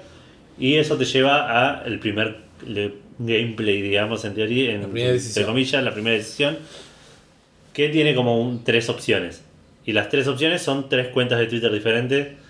Que las cuentas de Twitter tienen solo eso, tipo un tweet con el, el GIF y la Súper decisión. complicado. O sea, el Twitter. Súper complicado de hacer. Pero aparte el Twitter De- no, no complicado tiene- no, tipo laborioso. Sí, pues tenés que hacerte mil cuentas de mail. Pero además de eso, eh, Twitter no es la herramienta ideal para hacer esto. tipo. No. El HTML tiene hipervínculo de que nació, ¿me entiendes? Sí. Pero bueno, el, el juego es bastante entretenido, es como muy gracioso, tiene muchas cosas así copadas. Empezás siendo, el personaje principal es un pajarito, Ajá. eh, la historia empieza que, que hay un pájaro legendario, que cosa, que, que mató una vez un monstruo y ahora el monstruo revivió y tiene que están esperando que aparezca de vuelta el pájaro legendario y te despertás y todo un sueño y sos un pajarito. Ajá. Y, y, y nada, es todo muy tipo ridículo. Te, te despertás y tienes un cofre en el en tu, en tu cuarto. Y puedes ir- abrir el cofre, o irte al baño, o ir a trabajar. Te abrís el cofre, hay una espada, ponele, y te llaman por teléfono, y puedes atender o no atender. Y Claro. ese tipo de cosas, Ah, nada, tipo, lo jugás 20 minutos y te cagás de risa un rato. Ah, Y lo puedes jugar en la página, en una página web, digamos, por Claro. Twitter, todo. Si tenés acceso a Twitter. Lo probé un poco hoy y me, me, me resultó bastante curioso, así que lo quería mencionar un poco. Entonces sería arroba L-E-O-N-S-I-N-T-R-O. Sí, León S intro, Claro. si quieres. Si Sí. lo tuviéramos a Diegote, que está grabando su podcast en este momento. Nos estaría tirando referencias. eh, Lingüísticas. Lingüísticas de letras. Bueno, eh, otra cosa que salió, medio saliendo de las releases, pasando las noticias, es una línea muy Ah, gris. Sí, un, un híbrido. Y de igual manera, es solo para mencionarlo, para los que vean Twitch y tengan una Play 4, ya no tienen que usar el browser, sino que hay una aplicación de Twitch Bien. que se van a poder bajar y usarla para ver. El, Recordemos, perdón, la Play 4 salió con una aplicación de Twitch, pero te permitía streamear, no ver otras cosas. Claro. Eh, para ver Twitch tenías que usar el navegador de la Play 4 para ir a Twitch. Mira, Ahora tenés una aplicación. PlayStation Live no usa Twitch también igual. Desconozco, pero de vuelta sería. No sé, no creo, pero no sé. Me parece que para comentar, poner tenés que loguear a Twitch, creo. Ah, entonces probablemente lo use, pero solo podías ver Pero por ahí solo esos podías canales. ver, claro, sí, sí, sí, seguro. Eso puede ser. Claro, probablemente puedas ver los canales de la gente que está twitcheando a través de la de, de Play Una 4. cosa de Play, algo Claro. de eso debe ser. Pero bueno, esa era la primera cosita que salió. Vamos con algunos breves anuncios. Este, el primer anuncio, un juego que le gusta mucho a Edu, que le gustó mucho, el Final. Fantasy 13-3, ¿no? Vos me dijiste que era el mejor de la saga, mejor que el Sí. 9, te escuché decir. Mejor que el 9. Sí, mejor que. Sí, no voy a decir nada. El Final Fantasy 13. No, pero porque la gente por ahí me lo creyó, ¿no? No, no, no. Es, el Final Fantasy 13 es un juego correcto. Sí, Final Fantasy 13 2 es un juego bueno. sí. Final Fantasy 13 3 no lo jugué. Probé la demo, me pareció horroroso. Internet parece estar de acuerdo conmigo. Ah, yo pensé que lo había jugado. No, no lo terminé. Es, es tipo, tengo que. No terminé la historia porque no jugué ese juego. Porque no planeaba, no pensaba pagar por, por un juego de Play 3 para jugar eso. ¿Pero no lo tenés? No, no, no. Ah, yo pensé, te lo voy a No. regalar ahora. Podés hacerlo re- relativamente barato probablemente en Navidad. Claro. Por lo cual, esta es una buena noticia. Ya sabíamos que iba a venir para PC. No dijimos Están la noticia en los- ningún momento, me parece todavía. No, por eso, ahora ya voy a llegar. Pero no, recién la no te, no te adelantes. Ok, pero, pero ya. Final Fantasy 13 y Final Fantasy 13 2 están en PC. Sí. Están en Steam. Final Fantasy 13 3 habíamos anunciado que, se, que iba a venir. Sí. Ahora la noticia es que se retrasó. Exacto. Pero que va a llegar igual para diciembre, para la época de la fiesta más o menos. Va a estar, puede ser una buena noticia eso o una mala noticia.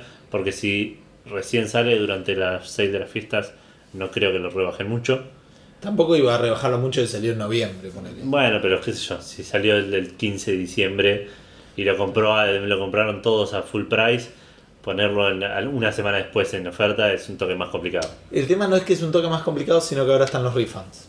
Así que por fuera de la complejidad es, es, También. eh, no es conveniente financieramente. Pero bueno, sí, el- anunciaron que va a llegar un poco más tarde de lo previsto, pero en diciembre.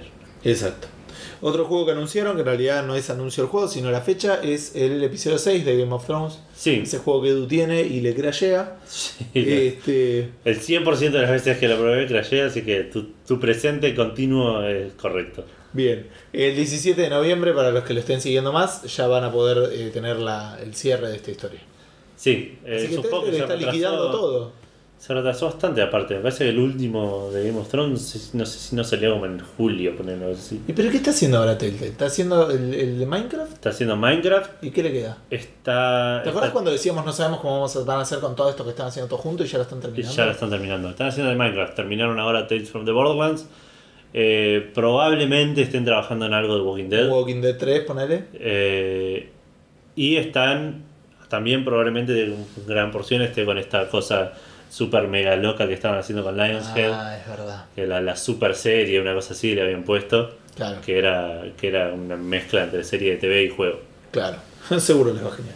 Eh, Ojalá, ojalá sea. Sí, no, la realidad es que sí.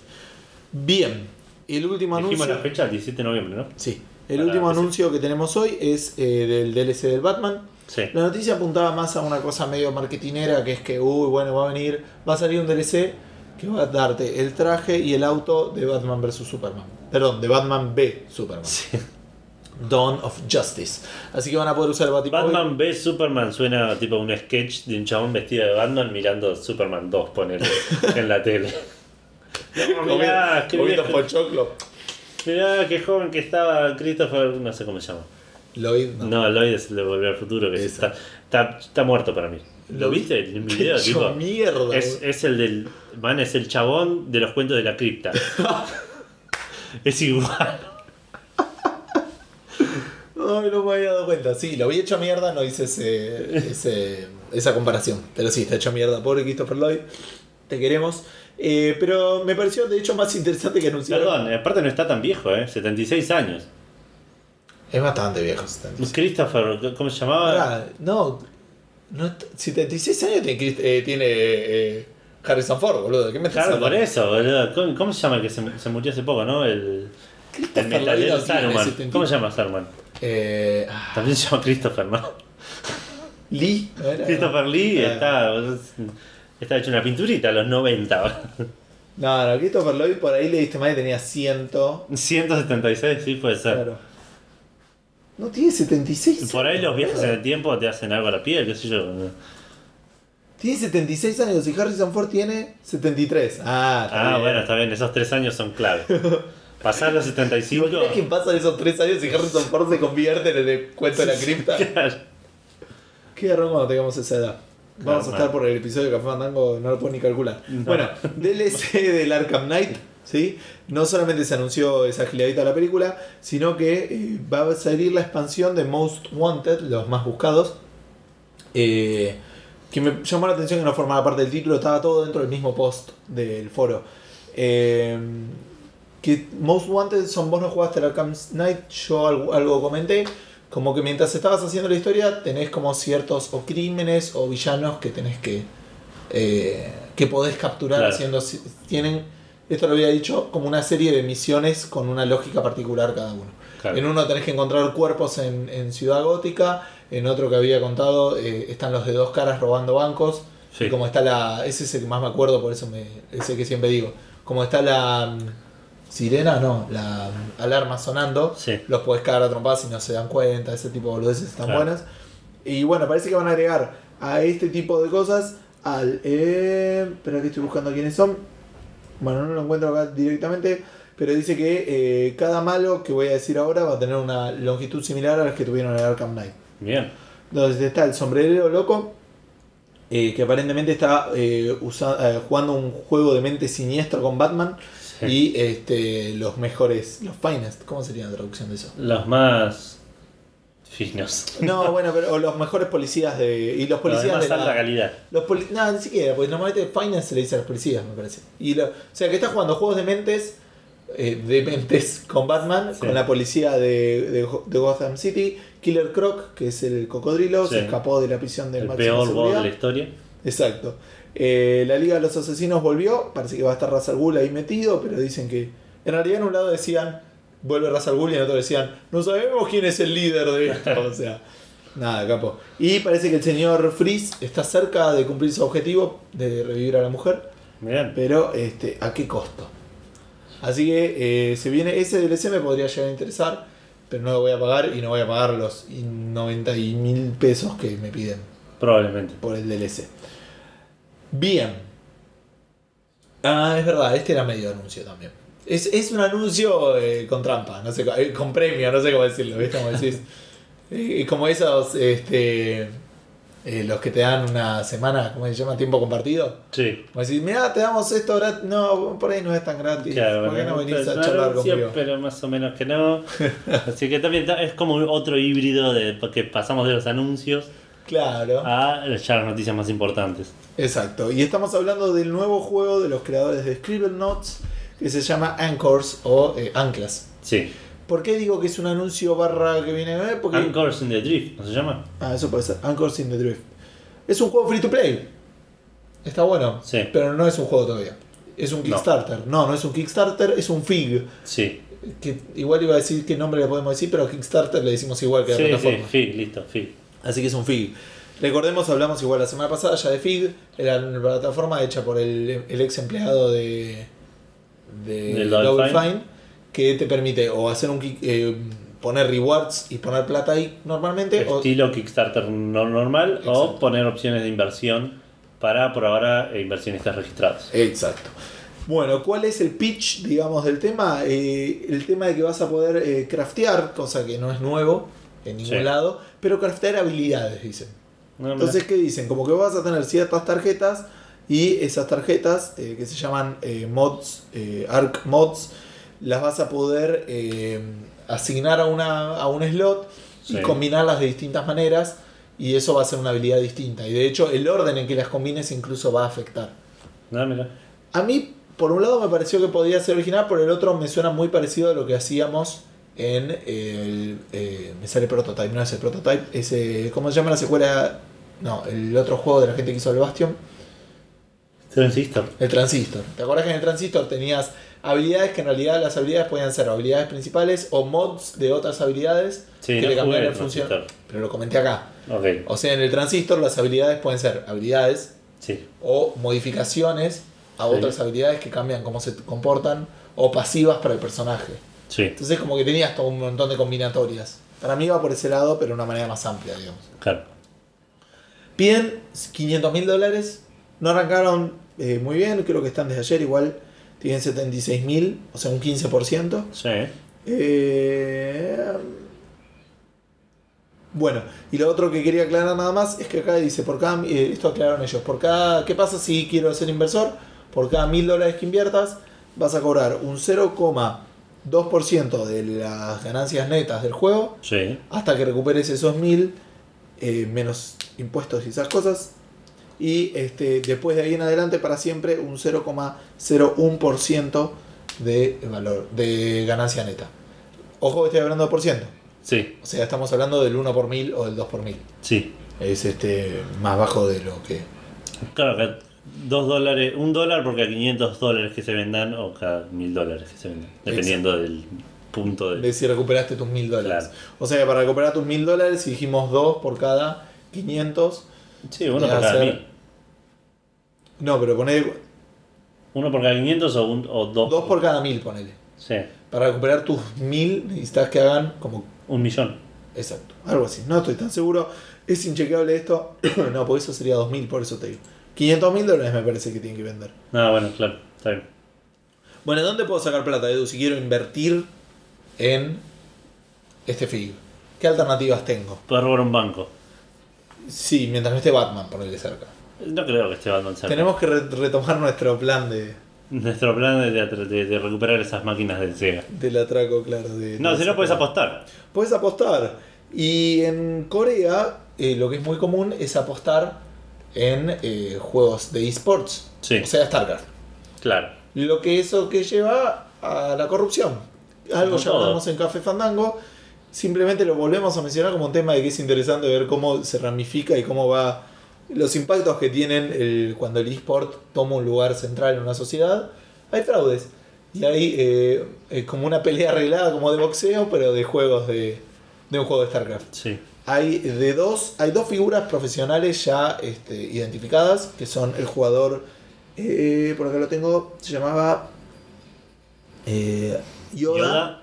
Y eh, su Gerardo. Gerardo. que es su coach, su Sí. entrenador. Esos dos ya se sabe que están baneados de por vida. Y mm, como no está todavía todo tan claro, dicen que hasta podría haber hasta 100 personas, 11, es mucho menos que 100, hasta 11 personas involucradas y baneadas de por vida de participar en esto. Mira, No, no, eso en el fútbol no pasa. En el fútbol no. O sea, que puede haber arreglos, digo, ¿eh? pero no hay así baneos de por vida por gente que Es raro. Esta gente que no puede participar de torneos.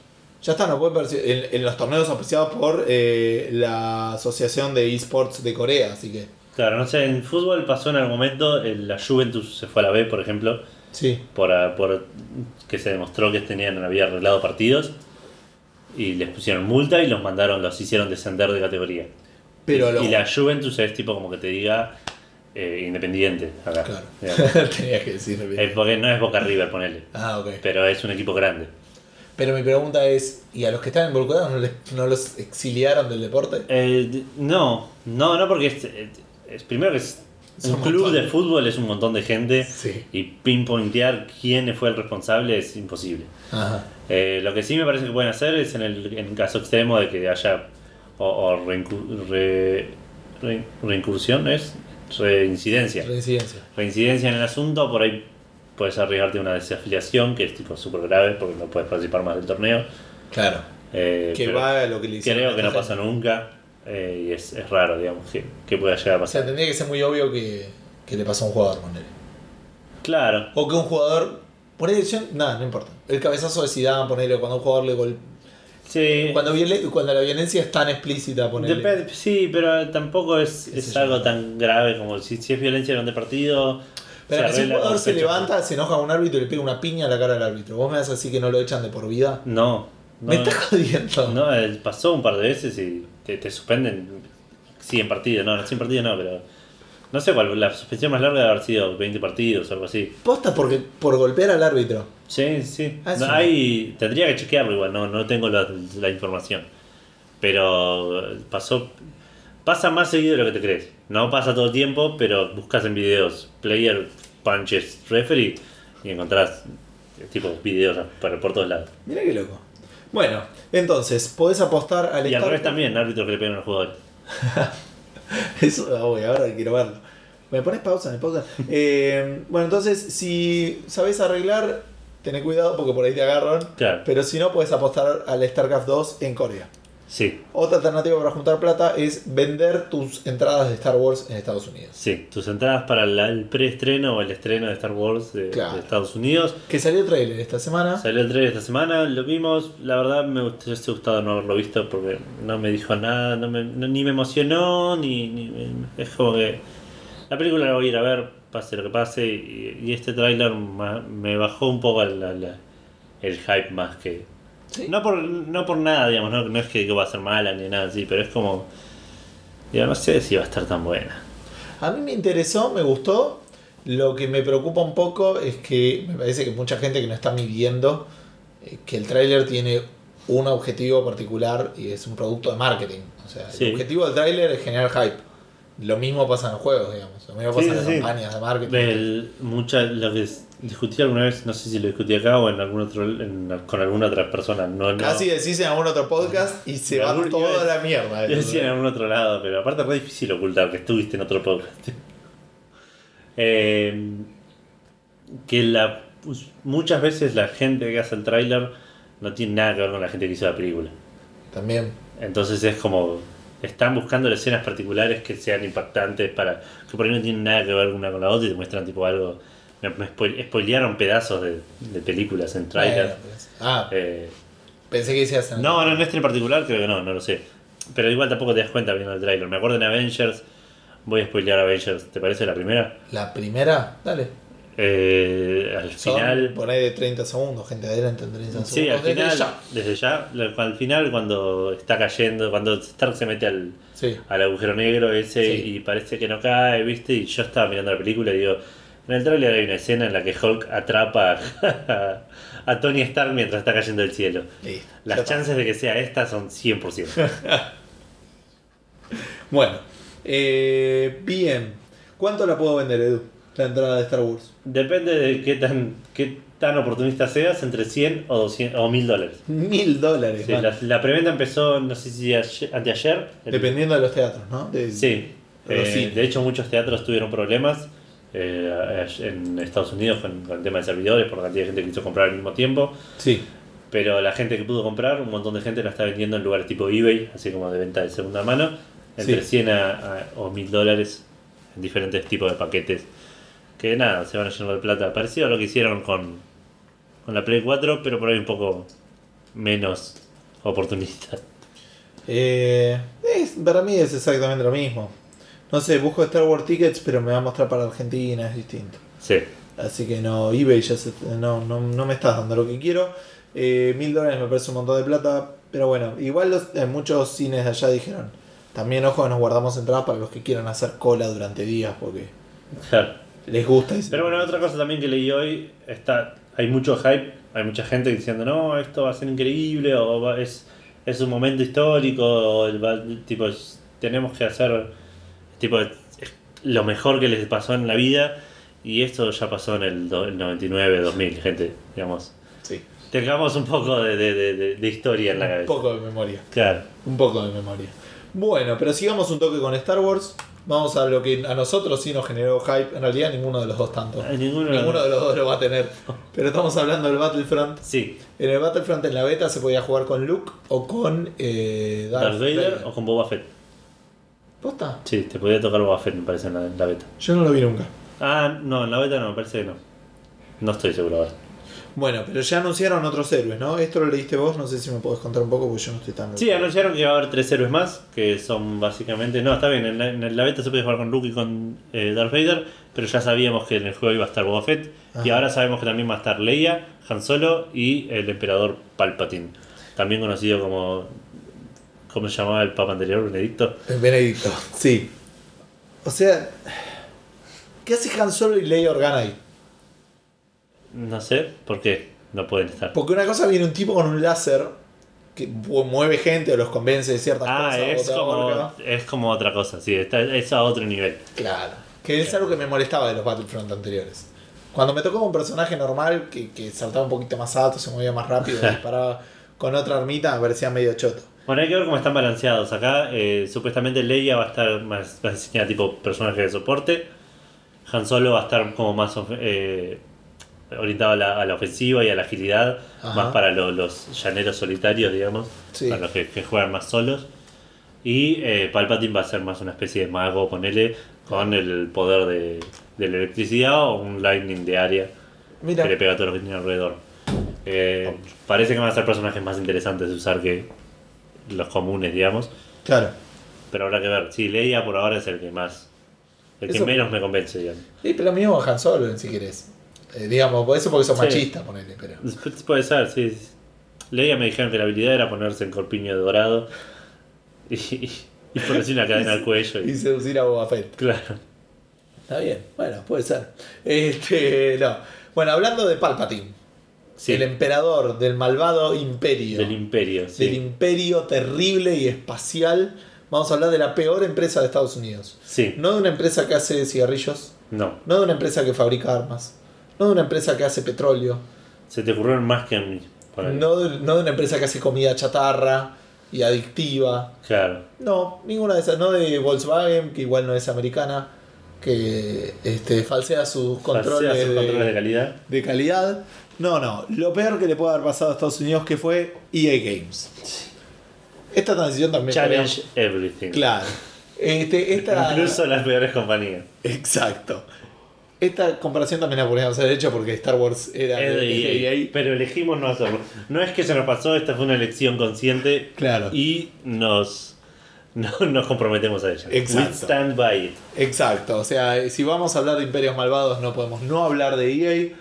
Que siempre como todo imperio malvado, viste, a veces se quiere hacer los copados, Claro. ¿entendés? Como, como, uh, como, este, No soy tan malo en realidad, vení, Claro. tipo, tengo chocolate, galletitas. como McDonald's con sus carteles de venir a trabajar acá, Claro, y vos estamos- decís, Toda la gente feliz. sí, sí, me vas a hacer limpiar baños, macho. Y- ojo, tengo todo respeto por la gente que labura en McDonald's, eh, estoy hablando de la empresa La vendiendo. empresa vendiéndote como que, sí, como que vas a pasarla re bien. Como que es Cuando lo, es lo mejor. otro laburo más, digamos. ¿Qué es lo que está hablando EA ahora? EA está diciendo, ¿qué dijo? ¿Sabes algo? No, no tengo idea. Bueno, lo ah, dijo- sí, de algo sé, pero háblalo vos. Lo dijo el Chief Operations Officer, que es el jefe de operaciones. El eso, Q. Eso es todo lo que sé. El Q, que no es lo mismo que el Q. ¿Quién es el Kun? Este, el Kun es de South Park, por cierto, para los que no lo casaron. Eh, O el Kun Agüero. Edu, soy yo el que lo dijo. ¿Ok? Aparte no va con cada, qué sé yo. Bueno, el COO, el Chief eh, Operation Officer, el eh, jefe de operaciones, Sí. habló, le preguntaron algo por los remakes, particularmente por el tema del Mass Effect, y dijo, mira, la verdad es, este, lo primero que me parece cuando veo que salen estas remaster es como que me da la sensación que lo estás sacando porque te quedaste sin ideas. FIFA sacó el, el- eh, perdón, EA sacó el FIFA 16, ¿no? estamos todos de acuerdo. Sí, después sí. del FIFA 15, después del FIFA Sí. 14, está sacando el Battlefront. El Battlefront, claro, que es casi un remaster, digamos, de, Listo, el, el- ¿cuáles fueron los otros juegos grandes? El, el, el Battlefield. el Battlefield anual, digamos, Claro. y, no sé. bien, o sea, eh, nada, sí, te está Tampoco, quedando. claro, tampoco se te haga vivo. Estamos No quedando. es que sos tipo el del rey de las IPs originales. Claro. Eh, bien. El, el Dragon Age Inquisition, qué sé yo. Bien. Este. Escuché lo que dijo. En las remakes, por quienes nosotros somos. En este. Y. uni- eh, porque, o sea, por nuestra filosofía. Y encima, contando con la cantidad de IPs que tenemos. Nos tomaría muchísimo. Nos ocuparía muchísimo tiempo. Y este, realmente preferimos dedicarlo a otras cosas, digamos. Claro. Cara de esta. Somos una compañía que en realidad le gusta pensar para adelante. Bueno, ¿Qué más querés? ¿Qué más querés? Y de hecho igual admitió, no, ojo, o sea, te das re cuenta que es muy rentable porque es una inversión baja, es una IP conocida. Sí, sí, sí. Es, de- Es lo que estás haciendo con Battlefield, es lo que estás haciendo con FIFA, es lo que estás haciendo con Battlefront. sí, sí. ¿Qué sé yo? Con Battlefront ponele que no. No, ponele- Con Battlefront la inversión no es tan baja, están haciendo un laburo bastante importante, pero sí, Obvio. las, la- las franquicias anuales tipo NHL, FIFA, NBA 2K, eh, NBA 2K no sé si es de ellos, parece que ellos tienen NBA, NBA Live. Ah, puede ser, no sé. Eh, pero sí, el NFL son, son todas tipo baja, baja inversión, alto, alto profit. El mensaje final fue, es, no creo que eso esté en nuestra cultura. Así que nada, ahí tenés el imperio. Por otro lado, Square Enix es una empresa en la que se, se precia por hacer las cosas mal, pareciendo a propósito casi, digamos, como de- no hacer las cosas mal, tomar malas decisiones. Sí. Es la empresa que no sabe tomar decisiones. La empresa que va por un camino en el bosque y hay uno que tiene tipo gente muerta y está todo oscuro y otro que ves una casa a 10 metros Hecha y de va, chocolate. claro, y va por el camino oscuro, Sí, caminando para atrás, con los ojos cerrados. claro. Eh, lo que dijeron fue: Vamos a hacer remakes todo el tiempo, para siempre. ¿Puedo Básicamente. decir que Square Enix dijo eso así? Básicamente. Lo que dijeron es: Estamos. sac- Sacaron un reporte anual de las cosas que. de los, los éxitos y los fracasos del año. Sí. En el cual hay una sección que se llama El camino hacia adelante. Ajá. En ese, en ese lugar dice que se van a dedicar a revi- revitalizar IPs existentes, digamos, intele- propiedades intelectuales existentes. Ajá. Esto incluye eh, trabajar en, en juegos desarrollados para generaciones muy viejas Sí. y rehacerlos para consolas nuevas, Ajá. a la vez que portear esas versiones viejas a dispositivos móviles. Está bien. Digamos. Es una lluvia de plata. Es un montón, es lo que dijo EA que no van a hacer. Claro. Square Enix creo que lo leyó y dijo, pará, dijo inversión, baja inversión, tipo y mucha plata, ¿por qué no estamos haciendo esto? Lo estamos haciendo con Final Fantasy VII, dijeron. No, no, hagámoslo con todo. Todo, todo. Así que... Andá al armario, andá, al- andá al depósito, fíjate el cartucho más choto que veas Claro. y, y haceme una versión de ese juego. Como dije recién, están haciendo el, final, el remake de Final Fantasy VII. Están, en, digamos, los que se manejan entre los rumores que hay por ahí. Es que probablemente quieran seguir con Final Fantasy, probablemente con 5 y 6, que son como los menos los menos remakeados, digamos, los menos. los que más lo necesitan en cierto sentido, que no en realidad. Eh, Pero. Discutible, digamos. Sí, sí, discutible. A quien le preguntes, el 6 está bien como está. Yo le por ahí le haría un revamp, igual gráfico, pero a nivel de Chrono Trigger, ponele. Ah, claro, Como- pero no es a lo que apuntarían ellos. No, ellos si lo hacen lo van a hacer a. Y como hicieron con el Final Fantasy 3 y el 5, ponele para el 4, 3DS. el 4. Ah, el 4. El 5 es el único que no está remasterizado de ninguna forma, creo. Ah, mire. Ah, no, sí, también está para Android esta versión horrible que hicieron. Pero bueno, dijeron que van a seguir haciendo remakes porque es la posta Claro. y que hacer juegos nuevos es de puto. Mientras todo esto estaba pasando entre EA y este, Square Enix, Ubisoft dijo, che, hagamos un club, boludo. No sé, no sé de dónde salió esto. es Es como- como que se junta, esto, todo el, que el capítulo de hoy va a ser como que se juntó la Liga de la Justicia de las empresas de juegos, Sí. tuvieron una reunión y cada uno dijo lo que quiso. Y después se fueron, no decidieron nada. No se pusieron de acuerdo. No, no, cada uno fue y dijo lo que quiso, ni escuchó a los otros. Obvio. Después se puso con el celular así para abajo. Claro, mirar así. Bueno, mientras todos los demás estaban mirando el celular y tocó hablar a Ubisoft, Ubisoft dijo, che, hagamos un club, boludo. Así, nada, nos juntamos a jugar al fútbol, qué sé yo. No sé qué hace la gente en club eso. Pero me parece que le pega bastante bien. Eh, pues cerca. Eh, Ubisoft armó un club que se llama Ubisoft Club, creo, no sé cómo es el nombre. Era algo que ya tenía en realidad con el Uplay Sí. en la PC mientras jugaba juegos como desbloqueabas puntos de U porque les gusta la letra Sí. o les gusta el uTorrent, entonces cuál de las dos. Eh, y con esos puntos podías desbloquear eh, incluso cosas en el juego como mini DLCs o eh, wallpapers o beneficios. Esta eh, para mí no me gustaba mucho, pero bueno, no, no, no me costaba tenerlo. Claro. Los wallpapers, ponerle que desbloqueé estaban buenos, los suelo usar, digamos, están dentro de la carpeta de wallpapers. Eh, lo que dijeron es que bueno, le van a cambiar un poco el nombre a esto y lo van a hacer, eh, creo, interconsola. Yo no sé si lo de antes era también para consolas, me parece que no. No, no, No, creo no. que Uplay es solo de PC. No, la herramienta sí, pero todo esto de pero los por eso todo eso lo- Ah, bueno, habría no que lo sé. Sí. No, hace mucho no juego un Assassin's Creed poner en consola, por ahí te pedía el- te podías configurar la cuenta de Uplay. La otra vez que abrí las el Unity me parece que no me pidió nada. No, pero me parece que escuché que el, las- el Far Cry 4 te lo pedía cada vez que te lo veías ¿No? ¿En la Play? en la Play. No, mira.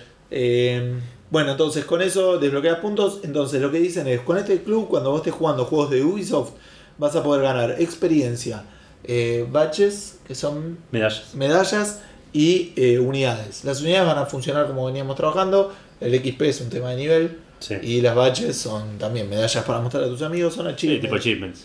Eh, el club, esto que decíamos, no está limitado ni a un juego ni a una plataforma. Sí. Es bastante abierto en ese sentido. Eh, algunos de los privilegios que vas a poder desbloquear van a ser contenido extra, Sí. eh, participación en betas, descuentos en la tienda, cosa que podría Ah, ser interesante. interesante. No Sí. creo que superen los de Steam igual. Y otra cosa que podría ser interesante si vivieras en Estados Unidos, eh, Acceso a. a mercadería mercadería, limitada. Claro, de edición limitada. Exacto. Pero para nosotros eso no existe, así que nada, yo creo que me uní al club. Ah, de hecho me metí para mostrarte acá que te mostraba. Este, te permite elegir un fondito, yo elegí el del Far Cry. Sí. Eh, te permite elegir una esas badges, que elegí la del Heroes. Y después te muestra, hace cuatro años aparentemente que tengo cuenta de Uplay. Bien. Tengo ocho juegos de Ubisoft, juego en dos plataformas, así que de algún lado lo está sacando. No sé si será Play 3. Mira. Eh, tengo 9 medallas, eh, 19 rewards de 40, 22 acciones que no sé qué son. Tenés cinco amigos. Y estoy segundo entre ellos. Ahora quién me pasa. ¿Quién está primero? No sé. Tampoco me dice qué pasa si apretan plataformas. Bueno, después lo Yo voy a pedir que me regalen juegos. Sería. Porque anda mal. Esa es la pregunta. ¿Qué juegos van a regalar cuando ande Cuando mal el funcione, claro. Ya lo tendrán elegido, decís vos. Sí, Bueno, realmente. No sé qué amigos tengo. Eh, si me quieren agregar es mi no gusto y gente. y- Como y- todo y- en tu vida. Exacto, y vamos al, al club de Ubisoft. Buenísimo. Después Bueno. le tocó a Konami. Después le tocó a Konami. Lo de Konami es increíble. Konami le dijeron, che Konami, así que se fue, se fue Kojima. ¿What? No. Y no. Konami dijo, no, no, lo, lo mandamos a una granja, dice, no, no se fue. Este, está, está de viaje haciendo, haciendo unos trámites. porque se enfermó y, y- y está de luna de miel. Es increíble. Después de todo el quilombo, yo todavía no puedo entender que esté pasando esto. Después de todo el quilombo que hubo entre Kojima y este Square, Square Enix, no, entre Kojima y Konami, Y Konami. me- son parecidos, entonces me cuesta. Bueno, salió una noticia de este, ¿cómo se llama esta empresa? En Kotaku, creo que lo habían mencionado. No, en el New Yorker, Sí. parecido. Que este, finalmente habían hecho una fiesta de despedida que Hideo Kojima se fue Claro. de Konami. Y Konami dijo, no, se fue de vacaciones. Suena como, viste, la re mafia, ¿viste? Sí, sí, no. Está durmiendo. Claro. En el fondo del mar. Se fue de vacaciones. Esa es la respuesta de, de Konami. Dijo, eh, todavía forma parte del plantel, simplemente está de vacaciones, que es lo más normal. Después de sacar un juego AAA, es muy estresante. La gente se suele tomar vacaciones extendidas. Para mí lo quieren matar, insisto. Ahora, este, el tipo que había después eh, re- eh, hecho el reporte para New York es que Seymour Barkin, es el nombre del tipo, este, dijo, che, pero estuvo esta fiesta de, de despedida. Y este, ¿qué- ¿cuál fue la respuesta de, de Konami? ¿Qué fiesta? y el tipo le mandó una foto y tiene una foto diciendo, esta Claro. fiesta. No, esta es la fiesta que le hicimos cuando dijo que se quedaba. Así que es increíble lo que está pasando entre Konami y Kojima. Yo no jugué Metal Gear, Kojima no me importa, no conozco quién es. Es una persona súper importante, digo, pero a mí me causa mucha gracia. Según fuentes poco confiables, le habrían preguntado a Konami qué pasó con el tipo. Kojima renunció, le dijeron, no, fue un accidente, dijeron. Claro. Y ahí como que hubo una confusión y, y después tomaron una conversación más seria. Tengo una cortada. claro. Yo estaba en mi casa con mi familia. Claro. Así. Digo, está de vacaciones. Estaba de vacaciones, vacaciones, sí, eso. Bien. Y ahora, cuando se subió la empresa que voy a decir ahora Sí. y dijo lo que iba a decir ahora, todos levantaron el- la vista de sus teléfonos y se le cagaron de risa en la cara. y después volvieron su mirada a sus teléfonos. Claro. Esto fue, y esto chicos es cero joda, traten de no reírse. Valve dijo que va a mejorar su servicio de atención al cliente. Imposible. Esto no lo creo, esto lo dijo eh, un tipo que ahora me voy a fijar el nombre porque lo tengo en el machete. Johnson. Johnson, en una entrevista con Kotaku, que dijo, che, si sabes que no, no está andando bien, y de hecho está empeorando. Así arrancó. En realidad no, dijo, eh, hasta hace, hace hace un par de semanas eh, estuvo en su peor punto, ponele. Claro. Entonces dijo, bueno, vamos a ver que est- estuvimos tratando de mejorarlo, ¿no? Entonces dijo, tuvimos los siguientes pasos. Lo primero que hicimos fue eh, automatizar lo más posible el tema de la solicitud de refunds. Sí. ¿sí? para que no necesites de un, eh, de un soporte. Otra cosa que también medio claro en el medio es que es como una cosa autoinfligida el problema porque obviamente cuanto más transacciones tengas en una, en una tienda, más eh, necesidad de atención al cliente vas a tener. Pero no estamos hablando de que Steam, el volumen de operaciones que tiene de productos externos, sino que además Steam cada vez fue sumando más la venta de cartitas, la venta de este, mods o ese tipo de cosas, ¿me entendés? Este, las, las transacciones entre cuentas con juegos y esas cosas. Entonces todo eso que van metiendo y van sumando genera más problemas en, en soporte, porque no solamente tenés transacciones de compra normales, Sí. sino eso y todo el tema del robo de cuentas y ese tipo de Claro. cosas. Robo de cuentas fue el segundo tema eh, que te había comentado la semana pasada vos, creo personalmente, que Steam me preguntó mi número de celular, así que se lo di. A mí me preguntó y lo ignoré como suelo hacer con todas las cosas de internet que me piden mi número de celular. Está bien, pero si me llega a robar la cuenta de Steam, es tipo, nada, me tengo que Tu matar. password de Steam creo que es el más seguro de todos los passwords de tu vida. Claro, tiene más de 20 caracteres, eso es todo lo que voy a decir. Porque si no ya estoy dando pistas. Eh, y después dijeron, bueno, eh, la aposta es que nos falta gente. Entonces fueron a buscar una empresa ter- que terciarizar que uno dice, che, terciarizar, pero por otro lado, nada, te conviene ir a una empresa que tenga la Sí, infraestructura tiene, necesaria para esto. tiene experiencia en el asunto. Pero no estuvieron muy conformes con la actitud de, de estas empresas ter- que terciarizaban porque decían, ellos están más orientados a bajar la cola de solicitudes pendientes Claro, que a mejorar la calidad. Exacto. Entonces lo que dijeron es, los vamos a entrenar. Y están haciendo eso, están entrenando a las empresas o a la empresa Claro. que estaría terciarizando ahora el soporte de Steam y planean que para Navidad eh, se vean mejoras sustanciales. Ese es su objetivo. Digamos. esperemos. Lo quieren volver en realidad, y esto es la mejora sustancial, que es la, la espera de los tickets de soporte, eh, que sea una espera aceptable para Navidad.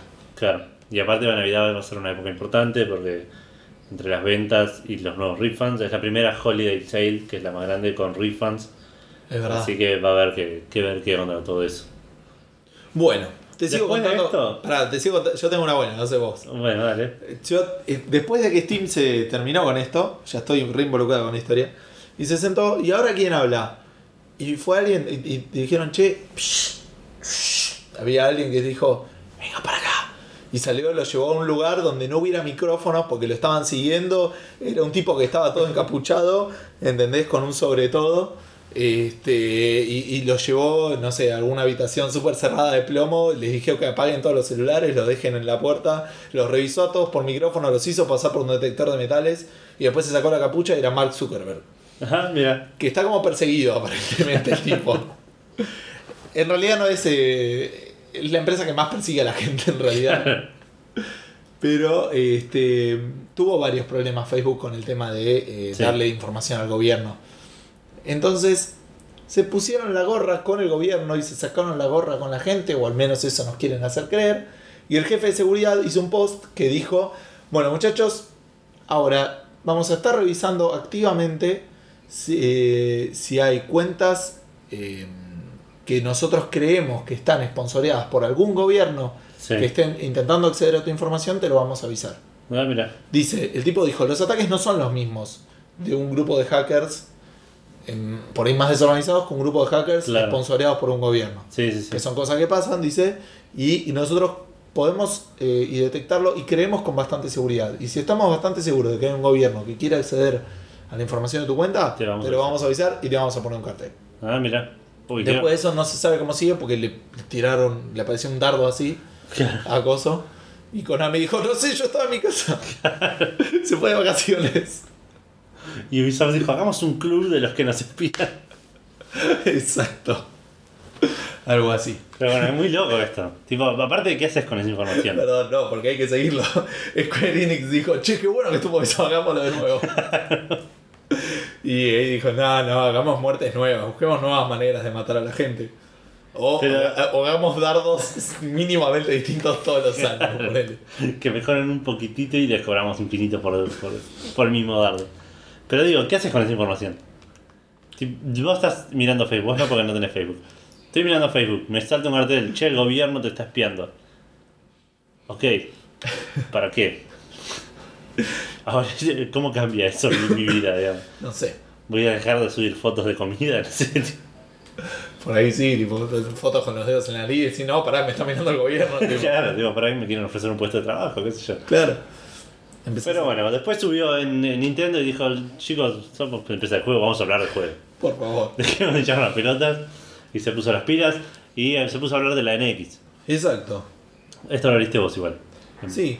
Este, en realidad, eh, Wall Street Journal que seguimos con fuentes extrañas para Sí. nosotros, digamos, de, de videojuegos, este, dice que algunas fuentes, viste cómo son las, las este, los reportes estos, Claro.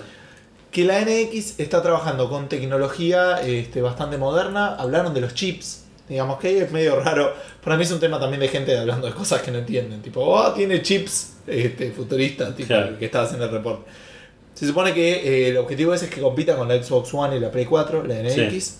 Y otra cosa que parece bastante interesante, que la consola, ¿sí? como habíamos dicho, se sabe más o menos que va a ser una consola o no, digamos, es parte del reporte, pero dijeron, va a ser una consola que va a tener una parte que va a ser móvil, que de hecho la podés usar sin la consola.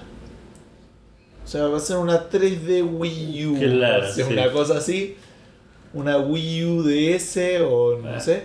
Hay que ver, sí. Eh, es extraño. Esto, la, NX, la NX está como envuelta en un, En un una de nube misterio. de misterio, claro, tipo, es como.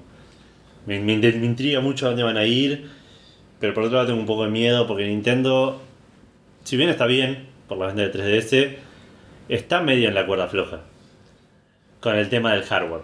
Sí. Eh, La 3DS le viene salvando las papas, pero no va a poder hacer malabares con la 3DS para el resto de su vida. Va a tener que meter una consola fuerte de vareña, o no y encontrar profit de otro lado, pero Bueno, para eso fueron también a lo móvil, ¿no? Que les va a llover Ahí- plata. ahí sí, sí, probablemente. Si hacen. Ya está, un Pokémon para iOS igual y Y sí, Pagan. el, el Pokémon Go ya. ya está. Pero bueno, eh, no fue el único rumor. Otra cosa que se rumoreaba eh, va a ser que eh, sale en el 2016 y también, co- cosa que acompaña a esto, que ya se estarían distribuyendo los primeros developer kits de la Ah. NX. Lo que implicaría que la arquitectura estaría bastante cerrada. Claro. Sí, sí, sí. Sí, no puedes cambiar mucho. Puedes hacer uno, dos o tres developer kits en todo caso. Claro, Pero además la- el salto debiera ser menor. Menor, no, sí, obviamente. Que, que, eh, nada, lo que podés cambiar cuando lo estás diseñando Claro. este, por ese lado.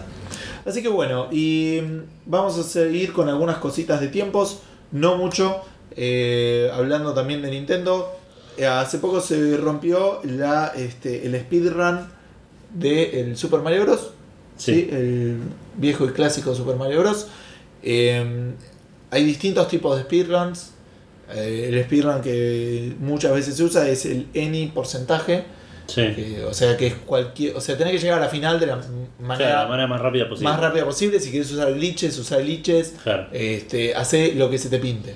Ahora te pregunto, Edu, ¿cuánta es la diferencia entre el récord que estableció este flaco, que lo hizo jugando con una NES, no con un emulador, con el anterior? Eh, No mires, no mires, no vale. pero ya lo leí, digamos, ya. Ah, ya sabes cuánto es. Sí, te puedo, no, no sé el número exacto, pero te puedo decir que la diferencia debe ser menos de 20 segundos. ¿Menos de 20 segundos? Sí. Menos de 20 segundos. Bien, dale otra oportunidad. Eh, bueno, no sé, 12 segundos. Menos de 12 segundos. ¿Menos de 12 segundos? Sí, 5. menos de 5 segundos. ¿Posta? Sí, 1. menos de un segundo. Nah, Sí. ya está, bueno, pues, no hay menos. que un segundo. 66 milisegundos. Muy bueno. Te querés matar, boludo. Te querés matar si sos el otro, sí, tal cual. Por otro lado, si lo querés volver a intentar, te toma 5 minutos, no perdés tanto tiempo. Es verdad. El, el récord ahora es eh, 4 minutos y 57 segundos. Ah, Probablemente hay más detalle de eso. Puede ser, sí, pero pensé que era tipo 5 minutos No, y, no, no. y 10 66 segundos. milisegundos de diferencia es una locura. Y el tipo dijo que se puede mejorar. Ah, tuvo mira. algunas fallas ahí en el medio. Eh, como es eh, cualquier porcentaje, hizo lo que pasó del mundo 1, perdón, del 1-1 al 1-2, de ahí pasó al 4, 4-1, 4-2, de ahí pasó al 8. Sí, Y en el 8.2 hizo como un glitch para salvar un poquito de tiempo. Ahí no conozco mucho el, el detalle. no, mirá. Pero nada, me causó mucha gracia. En realidad, el único motivo por el cual estamos hablando de esta noticia es porque La diferencia. la De, diferencia de 66 milisegundos. sí, sí, nada, aparte. De nuevo, si lo que es el chabón que tenía el récord anterior te toma 5 minutos, tipo. Puede llevarse un emulador al baño y, y- y tratar de hacer récord en el baño, ponele. Sí, pero igual. Pero es, es difícil mejorar algo que, es- que era un récord antes y por tanto hay tampoco hay diferencia. Aparte mundial. Claro. Otra cosa que parece que es interesante, no lo vi todo el video, no lo vi de hecho, pero el video que está en Twitch del tipo haciéndolo eh, tiene un coso que le, le monitorea el ritmo cardíaco. Ah, sí. Como que al principio está en 70, pero cuando porque el tipo va viendo que, que está cumpliendo está, con sus claro, estándares sí, y sí. que podría llegar a romperlo y tipo llega como a 150 Uf, eh, pulsaciones por, por segundo. Bueno, el tiempo es una cosa rara. Eh, volvemos con el tema de Back to the Future. sí. Eh, a veces para nosotros los gamers 66 milisegundos pueden parecer miles y millones de años. Sí, sí, eso es lo que falta para que sea un juego que queremos. Claro, como por ejemplo el Fallout 4, Claro. este, que faltan como 3 o 4 siglos Sí. en, en mi escala temporal. Y para Final Fantasy XV, olvídate. es un chiste interno que tenemos nosotros dos hace un montón de, de- de empezar a jugar con la... Tirar el tiempo, Claro. la relatividad del tiempo, de acuerdo. Exacto. Como decir, bueno, nada, este juego va a salir el año que viene, así que por ahí lo juegan mis nietos, ¿viste? Claro. ese tipo de cosas, porque faltan 3 o 4 miles de años, como pueden llegar a faltar. Este, no sé, la próxima que se me ocurre, eh, vuelvo al Fallout 4. eh, pero bueno, vos el Final Fantasy XV Final me parece XV y el remake, olvídate, el remake de Final Fantasy VII Uf, lo van a encontrar los aliens cuando re- encuentren los, Los los restos restos de la civilización y todavía no va a estar terminado. exacto. Este, bueno, che, ¿cuánto falta? No, Final Fantasy VII, chaval, mirá Cloud, qué bueno que está. Claro. Bueno. Y, y yo me puse a pensar un poco cuando pensaba en esto y pensaba también en el trailer de Star Wars y lo mismo, la gente que decía que faltan este, miles de centurias para, para que salga efectivamente la película el 18 de diciembre, que esta es una sensación eh, que uno en un momento la aprende, o sea, vos, de hecho vos dijiste algo muy interesante o, o que me lleva a pensar en esto, ¿no? Cuando eras chico los, tenías los juegos que tenías, Sí, por ahí tenías uno favorito u otro, pero en algún momento hacías un clic y decías, estos juegos lo hace gente, o me gusta esta saga de juegos, Esa es una parte. Y Me por ahí después veías el mismo juego que tenía un 2 o un 3 o un 4. Y dices, che, qué bueno, es una secuela. Y de eso Estás tipo como. son saltos grandes, ¿eh? Sí, sí, sí, pero digo, jamás. No sé a, cuándo, a qué edad empecé a pensar secuela. Me parece que era algo muy, muy social ese momento. El Monkey Island 2 para mí es un- una secuela, una de las primeras secuelas, así que yo identifiqué como de un juego que había jugado. Sí, pero sí, sí, puede ser, pero digo, el- en ese momento te enterabas las cosas porque tu amigo lo jugó. Obviamente. Ahora, lo que sí pasó fue que en algún momento te enteraste que iba a salir. Que iba a salir, sí. Cuando ahí ya o lo viste en nivel X o lo leíste en la revista, o te lo comentaba un amigo o lo leíste en una de esas revistas. De hecho, me acabo de acordar una respuesta que voy a dar que. Sí, no te lo olvides. Bueno, normalmente nos lo, nos lo olvidamos. No, creo que no me lo había olvidado. Pero bueno, cuando empieza a surgir eso, a nosotros como, como gamers nos empieza a, ¿entendés? A generar esto que ahí nace el hype. Como diciendo, che, va a salir este juego, Claro. lo estoy esperando y de repente cuando- en el lugar donde ibas a comprar juegos pirata normalmente, Sí. o, o no, los ibas a alquilar a... Y le preguntabas al chabón, che, ¿cuándo sale este? No, no sé, te llegó el tal y lo Claro. esperabas así. Entonces eh, quise apuntar un poco a, a esta sensación y le preguntamos a los oyentes, haciendo la pregunta Fandango que la ignoré la introducción completamente, así que te dejo hacerla porque yo le falta el respeto. Bueno, la pregunta Bien. Fandango es una pregunta que hacemos todas las semanas, eh, usualmente los martes, en nuestra fanpage y en Twitter, para que eh, ustedes respondan y nosotros leemos las respuestas en, en el episodio de la semana. También Y- la posteamos en Checkpointers, que les agradecemos como siempre el espacio a los chicos de Checkpoint, un grupo de, de gente Sí. recopada que siempre se prende en estas movidas fandangueras. Así que un saludo para, para toda la gente de Checkpoint. Y la pregunta Para esta todos semana. Sí, para todos los checkpointers. Y esta semana la pregunta fue eso: ¿cuál fue el juego, o cuál fue, cuál es el juego que Claro. estás esperando o que más esperaste? Tipo, dijiste, necesito que salga ya. Claro, que tenés esa, esa sensación.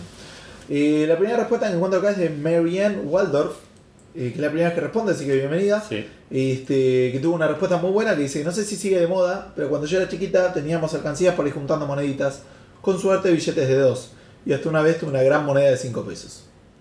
Un día, cuando la alcancía empezó a pesar, por primera vez tuve que decidir qué hacer con todo lo que había ahorrado, fui directo a comprarme el Monkey Island 3. Gran elección, ninguna otra espera se le pudo comprar, incluso a esta altura de la vida. Yo no sé si hubiera... No sé si sabía que iba a salir el, el- el- el Monkey Island 3. Por ahí ella no sabía que iba a salir, pero era toda la espera de, que, de juntar Claro. la plata y ver. Yo creo que se sigue haciendo eso, pero se debe hacer con billetes. Es, es raro el concepto de plata que tienen los chicos. Eh, sí, sí, no sé, es, es como extraño. La tarjeta de crédito es, es algo mucho más presente que, que antes, digamos.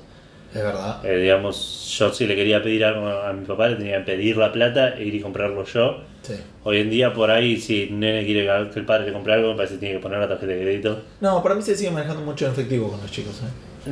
Depende. La- digamos, las cosas en nuestro ámbito, Sí. un juego que antes eh, salía 30 pesos, hoy sale 1000 pesos y se hace en cuotas. Sí, es verdad. Digamos, no, no, es, es raro darle plata, tanta plata a un chico. Claro. Bueno, y José eh, responde que en la mudanza, cuando, se, cuando abandonó la casa de su madre, perdió todas sus monedas de 5 pesos. Uy, qué garrón. ¿Te acuerdas? Yo tenía Yo me acabo de acordar que existían. Yo tenía monedas de 5 pesos y también las perdí en alguna mudanza o algo así. Bueno, y José va a hablar de Blizzard. Y de pocas cosas más. Sí. Entonces dice, primero, esperas épicas, Diablo 3. ¿Se acuerdan con el video del gameplay? La primera vez que salió el video del Diablo estábamos todos como locos. Que sí, recuerdo. Del bárbaro, ¿no? Fue el primer video. El bárbaro y mostraron al Witch Doctor. Que recorría la catacumba por una hora, se encontraba con Caín y terminaba peleando con un semi-boss que después aparece en el tercer acto. Nos volvió la cabeza, aunque mucha gente después lo criticó porque parecía poco oscuro. Dota 2. Estaba hablando con, mis, con sus amigos hoy, o sea, ayer. O sea, para ustedes, N tiempo atrás. Sí. Este, que él fue uno de los early adopters del Dota 2, fue beta tester, digamos. Enterarse de que Valve estaba poniendo plata en el titán de los MOBAs fue muy esperanzador. ¿No? Eh, cuando se enteró que Blizzard estaba trabajando en un Blizzard All Stars, que después fue el Heroes of the Storm, creo que no dormí, dice. Es el ter- segundo MOBA de una lista de tres. Sí. Dice que esperas que está teniendo ahora de este año XCOM 2, que si jugó, que quien haya jugado el Enemy Unknown necesita jugar la nueva entera, la nueva entrega. Eh, Firaxis y 2K presentaron unos 15 minutos de gameplay que te dejan cebado al mango. Espadas, dice, ahora los podemos cortar. Eh, no sabe el nombre completo porque el subtítulo del nombre es suficiente para entender la espera y el nombre completo Mankind Divided del Deus Ex. Ah, Ese también, este, yo estoy esperando todavía el. Esperando no, tengo que jugar al Human Revolution. Esperar Claro. a tener tiempo. Vol- vuelve a Blizzard porque no puede con su amor. Legacy of the Void lo está esperando, sale dentro de muy poco. El- sí, dos semanas creo. Que además es el fin de la saga, están los trailers, están las misiones estas del epílogo. Este, y si venís siguiendo el StarCraft y el StarCraft 2, no, este, nada, estás como con ganas de que se desenvuelva la historia. Claro. Como cuando salió el Mass Effect 3, que podría ser un ejemplo para nosotros. No sé Sí. si lo habías pensado. Sí. Eh, vuelve con Blizzard, el Overwatch eh, lo está esperando ahora. Eh, y después le comenta a dos muchachos que después vuelven a comentar, que son Fernando Manuel y Eric Jeremías, que eh, le presentaron Lost Ark, que dice qué lindo juego, qué lindo que se ve, tiene ganas de probarlo, que hay que ver gameplay en YouTube. Y por último, Battleborn, que eh, dice lástima que va a ser pago. Battleborn es de... eh, No sé. No lo, no lo ubico. me resuena, no me sale ahora, pero es de una empresa importante. Lo puedo buscar Dale. mientras vos seguís leyendo. Eh, Marianne Waldorf le responde que pensaba que era una respuesta un toque más romántica. Yo banco igual la respuesta de Marianne porque fue Sí, muy romántica. Igual José eh, dio como 20 ejemplos, así que ¿qué se le puede decir? Y aparte dice que con Overwatch lo que él eh, tiene es romance. Gearbox y 2K Games. Ah, Gearbox, ahí está. De hecho, deja un trailer de Battleborn que es eh, For Every Kind of Badass, que lo pueden buscar. Y este, pone uno mejor que es eh, Rendine Trailer. Y dice que si pega la beta lo compra seguro.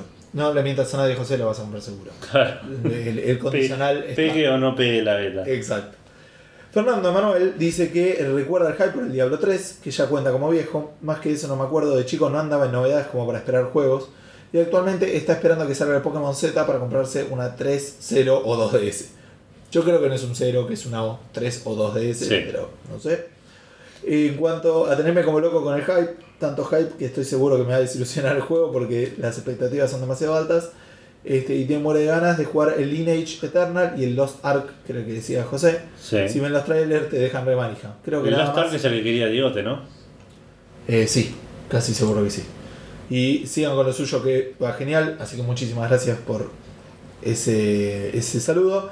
Germán Green, que es un amigo nuestro y no suele responder, habló del Diablo 2, porque 3 no lo tiene y lo va a tener, y el de The Elder Scrolls Oblivion. Bien. Yo el, el Diablo 2 no sé si sabía que iba a salir, pero cuando me enteré que existía no podía esperar a tenerlo. La expansión también, la esperé mucho. Claro.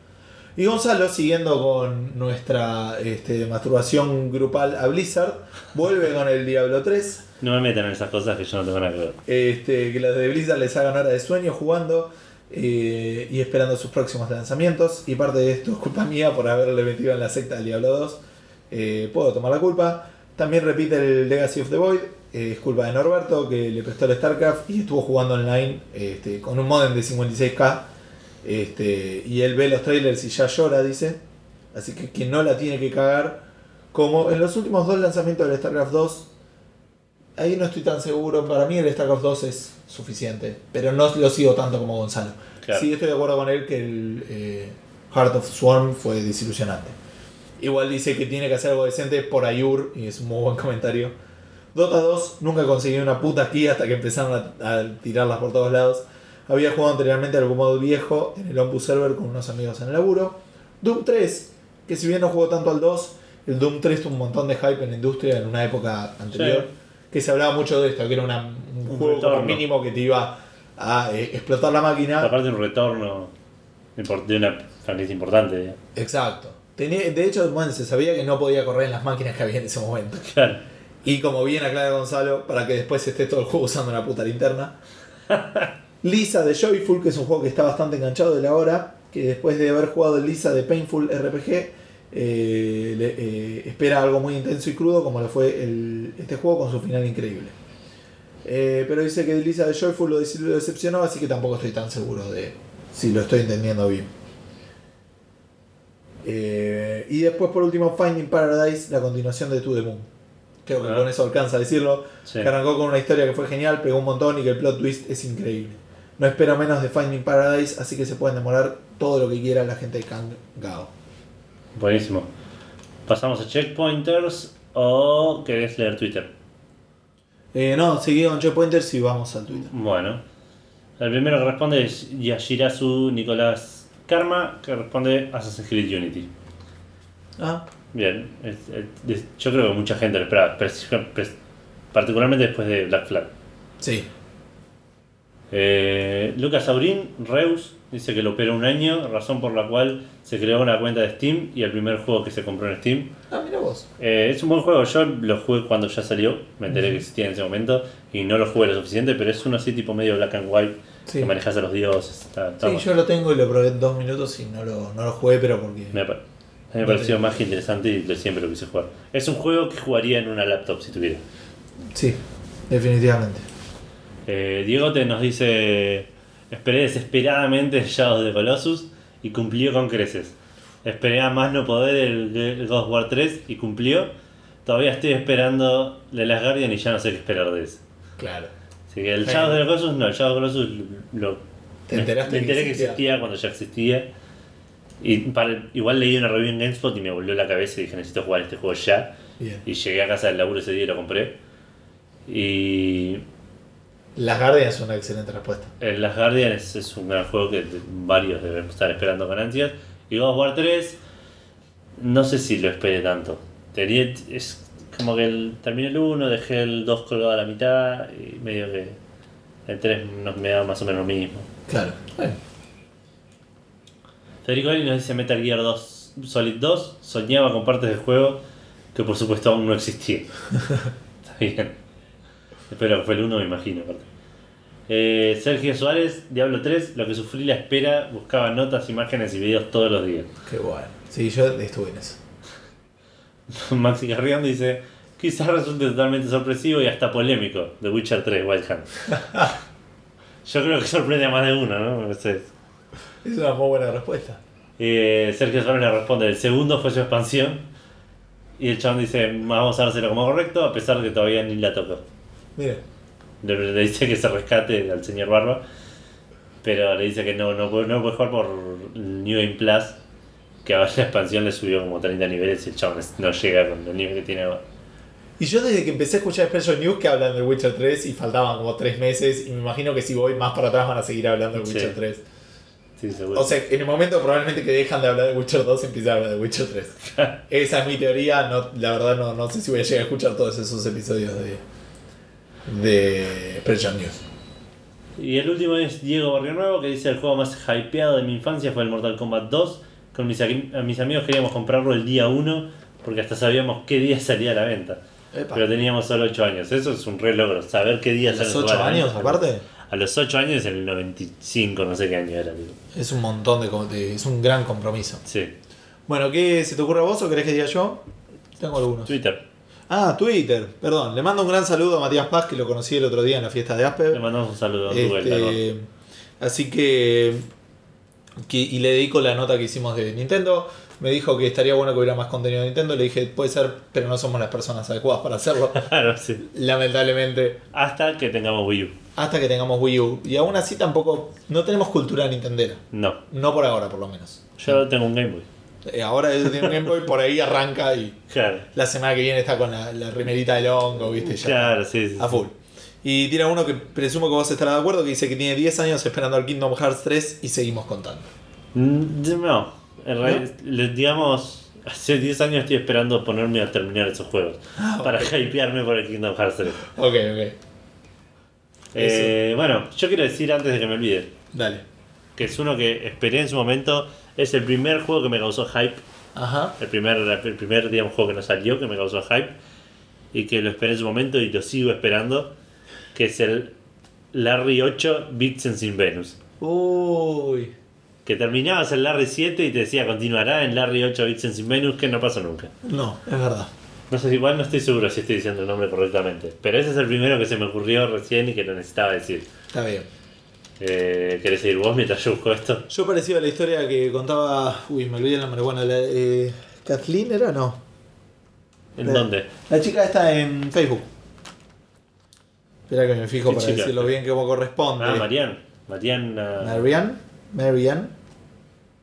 Me cuesta decirlo. Mar- sí, Marianne. Mariana. Este. O Mariana, no sé. Eh, como decía ella, yo tuve una historia bastante parecida. Que sabía. No sé si sabía que iba a salir. O que iba, yo creo que sí, y preguntaba cuándo iba a llegar porque no lo quería trucho, lo quería original. Imagínate lo que era en esa época. Y este, estoy hablando de el Command and Conquer 2 Tiberian Sun. Ese juego yo dije, lo tengo que tener, lo tengo que tener original. El Command and Conquer 1 es mi juego favorito. Eso decía en su momento. Sí. Este, así que tenía que, que conseguirlo. Y recuerdo haberlo esperado con, con muchas ansias. Así que esa es mi primera respuesta. En, en mi historia es el primero que recuerdo de, de haberlo esperado con muchísimas ansias. Más recientemente, y parecido a lo que decía esta gente, pero con una historia un poco particular, eh, el Diablo 3, porque yo lo compré Claro. en la edición deluxe y no llegaba a Argentina y todo el mundo estaba jugando al Diablo 3 porque lo había comprado en digital y yo no sabía si me iba a llegar o no me iba a llegar. Por suerte me llegó y cuando me llegó, pero lo estuve esperando como loco, ¿me entendés? Hasta que llegue esa maldita caja. Ah, Explorers Uranus. Crazy Rain, Fiction no sé. Eh, Pero Sí, bueno, ese decía, entonces, el- el Diablo 3, ustedes lo vivieron conmigo. Aparte Sí. tenía gente que lo estaba jugando y me estaba hypeando. Yo no quería comprarlo porque después quería jugarlo con la Deluxe. Así que por suerte se terminó dando todo bien, pero tardó como dos meses en engancharme. Y ya algunas cosas me las perdí por no poder jugar con la gente. Este, el Mass Effect 3 es otro juego Sí. que esperamos muchísimo. los dos. Aparte, también pre- lo precompramos el Collectors. Sí. Sí que sí, también. Y también salió y no lo podíamos jugar porque no llegó, pero ese llegó más rápido. Sí. Sí, sí, sí. Teníamos que estar muy- con mucho cuidado con los spoilers y, Sí, era. y todo ese tipo de cosas. Eh, el Fallout 3 lo, lo esperé bastante. Sí. El Monkey Island 5, el Tales from Monkey Island, me Ah, acuerdo que lo anunciaron y dije, al fin, chabón, al fin siguen, vuelven a hacer el Monkey Island y, le tuve muchas ganas desde que lo anunciaron. Yo le- Aparte anunciaron el Special Edition y el Tales from Monkey Island casi al mismo día. Uy, qué bueno. No, yo no sé si no lo seguía tanto. La remaster del Green Fandango me, me hypeó muchísimo. Y Sí. la esperamos un montón. Sí, sí, que tipo, No sé si se nota por el nombre del podcast. cuando lo vimos aparte en, vivo en la E3 de- de- del año pasado, Sí. decimos, Y con eso no ganó la creer. E3 de este No, año. nos miramos tipo y no lo podíamos creer, no tenía sentido que PlayStation esté anunciando un remaster de Green Fandango. Eh, sí, definitivamente esa fue una. Y estaba pensando que había otra que no me estoy acordando ahora. Que tiene también con un juego que precompré. No, ah, con el Fallout 3 decía. Y, eh, ¿sabes el cuál, Fallout 3, cuál la me, de Fallout, digamos. cuál me hypeó bastante? El Mortal Kombat 9. Ah, O sea, cuando dijeron que iban a volver y que iba a ser 2D y veía las imágenes y se veía re bien y re violento, ah, no, como que me dije, uh, qué bueno, que ganas de jugar en Mortal Kombat. Qué lástima que va a salir en consolas. claro, De hecho, los Mortal Kombat son uno de los motivos por los cuales me compré las dos consolas que tuve. sí. Eh, eh, de hecho, en el primero todavía no estaba, estaba el, la ex- el, eh, uno de los primeros juegos que me compré fue el Mortal Kombat vs DC. ¿Me entendés? Que ese todavía era 3D, pero cuando empezaron a hablar del Mortal Kombat 9 a mí me, me Claro. hypeó bastante. Yo tengo un par, el Final Fantasy X fue uno. eh, El primero de Play 2. El primero de Play 2, el primero con voces. Me acuerdo, no tenía Play 2, entonces miraba los trailers y decía, wow, mirá, eso es gameplay. Tipo, Claro. tipo de cosas que hoy no lo decís ni en pedo. Tipo. Eso es gameplay y eso es cinemática. decís. Sí. Eh, Final Fantasy XII también. El Final Fantasy XII aparte casi que lo viví en vivo, pues ya tenía Play 2 y sabía cuándo salía. Claro. Y, y estaba tipo, aparte fue el primer juego que, el juego que me introdujo a los leaks, digamos. Porque salía el 31 de octubre y el 2 de octubre el chabón de al lado de casa ya lo tenía para comprar. Uf. Entonces era como que ya, ya, ya, ya- ahí con- conocí los leaks de, de- Claro. de las bajadas Los piratas. Eh, después estoy pensando que otro. Eh, tenía uno recién en la cabeza y se me olvidó. Dije ya el Tales of Monkey Island. Dije ya los Final Fantasy de Play 2. No sé si hubo alguno um, que me haya esperado más que el Final Fantasy 12. El que esperé con mucho hype fue el, el Uncharted 3. Ajá. El Uncharted 3 le tenía muchísimas ganas. De hecho, me lo regaló Vale tipo on release. Mira que bien. El, el Last of Us, que no lo compré en release porque sabía que me iba a Estados Unidos y que lo compro allá, me sale más barato. Claro. Eh, el Beyond, desafortunadamente, porque no estuvo tan genial. Ajá. Y más atrás, no sé, te- me pasa eso que decís vos, tipo, por ahí era más el hype de, de, de probé este juego en un amigo que quisiera tenerlo yo, Claro. que me pasó con el Worms 2. La Uf. primera vez que jugué al Worms 2 en un amigo dije, si yo tuviese este juego en mi casa no pasaría, tipo, se terminaría mi vida. Necesitaría comprar pañales. Claro. El Eh. Green Fandango la primera vez que lo vi también. Lo vi en la casa de un amigo y dije, ojalá tuviese una máquina que me corría este juego. Estoy pensando porque recién se me había ocurrido uno y se me fue de la mente. Eh, pero no importa, yo no puedo creer que sea el primero en decir esto. Me parece que es una vergüenza. Me parece que todos tendríamos que estar avergonzados de que esto esté pasando. Sí, yo no. Yo sé de lo que iba, lo iba a decir, pero de hecho te lo dije cuando Sí. te planteé la pregunta. ¿Qué carajo estamos haciendo cuando estamos hablando del Half-Life 3? Sí. Yo no sé qué estamos haciendo de nuestras vidas este, si no estamos todos esperando el Half-Life 3. Me parece Ah, que bueno. no, no todos estamos haciendo fuerza para eso, no todos estamos rezando. Yo pensé que toda la comunidad del mundo está Sí. rezando todas las noches para que salga el Half-Life 3. Veo que no todos estamos comprometidos con la causa y les pido por favor que se alineen, ¿sí? Porque nada, necesitamos el milagro, muchachos.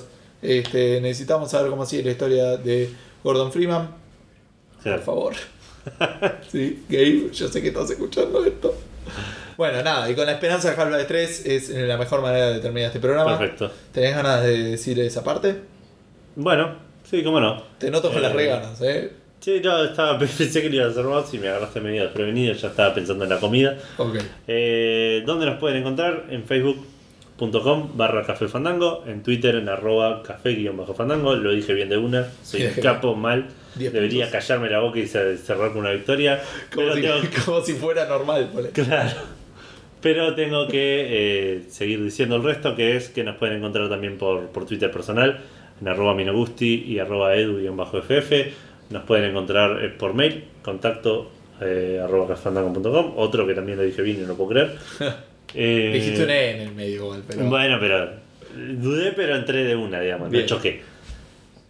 Si nos pueden escuchar, si no, también en Spreaker, los últimos 3 o 4, dependiendo de, la, de su duración. Mm. En SoundCloud, el último. En Evox están todos, en iTunes están todos. Está siempre el descargable en Facebook para, para bajar directamente el MP3 y escucharlo en el dispositivo que se te antoje.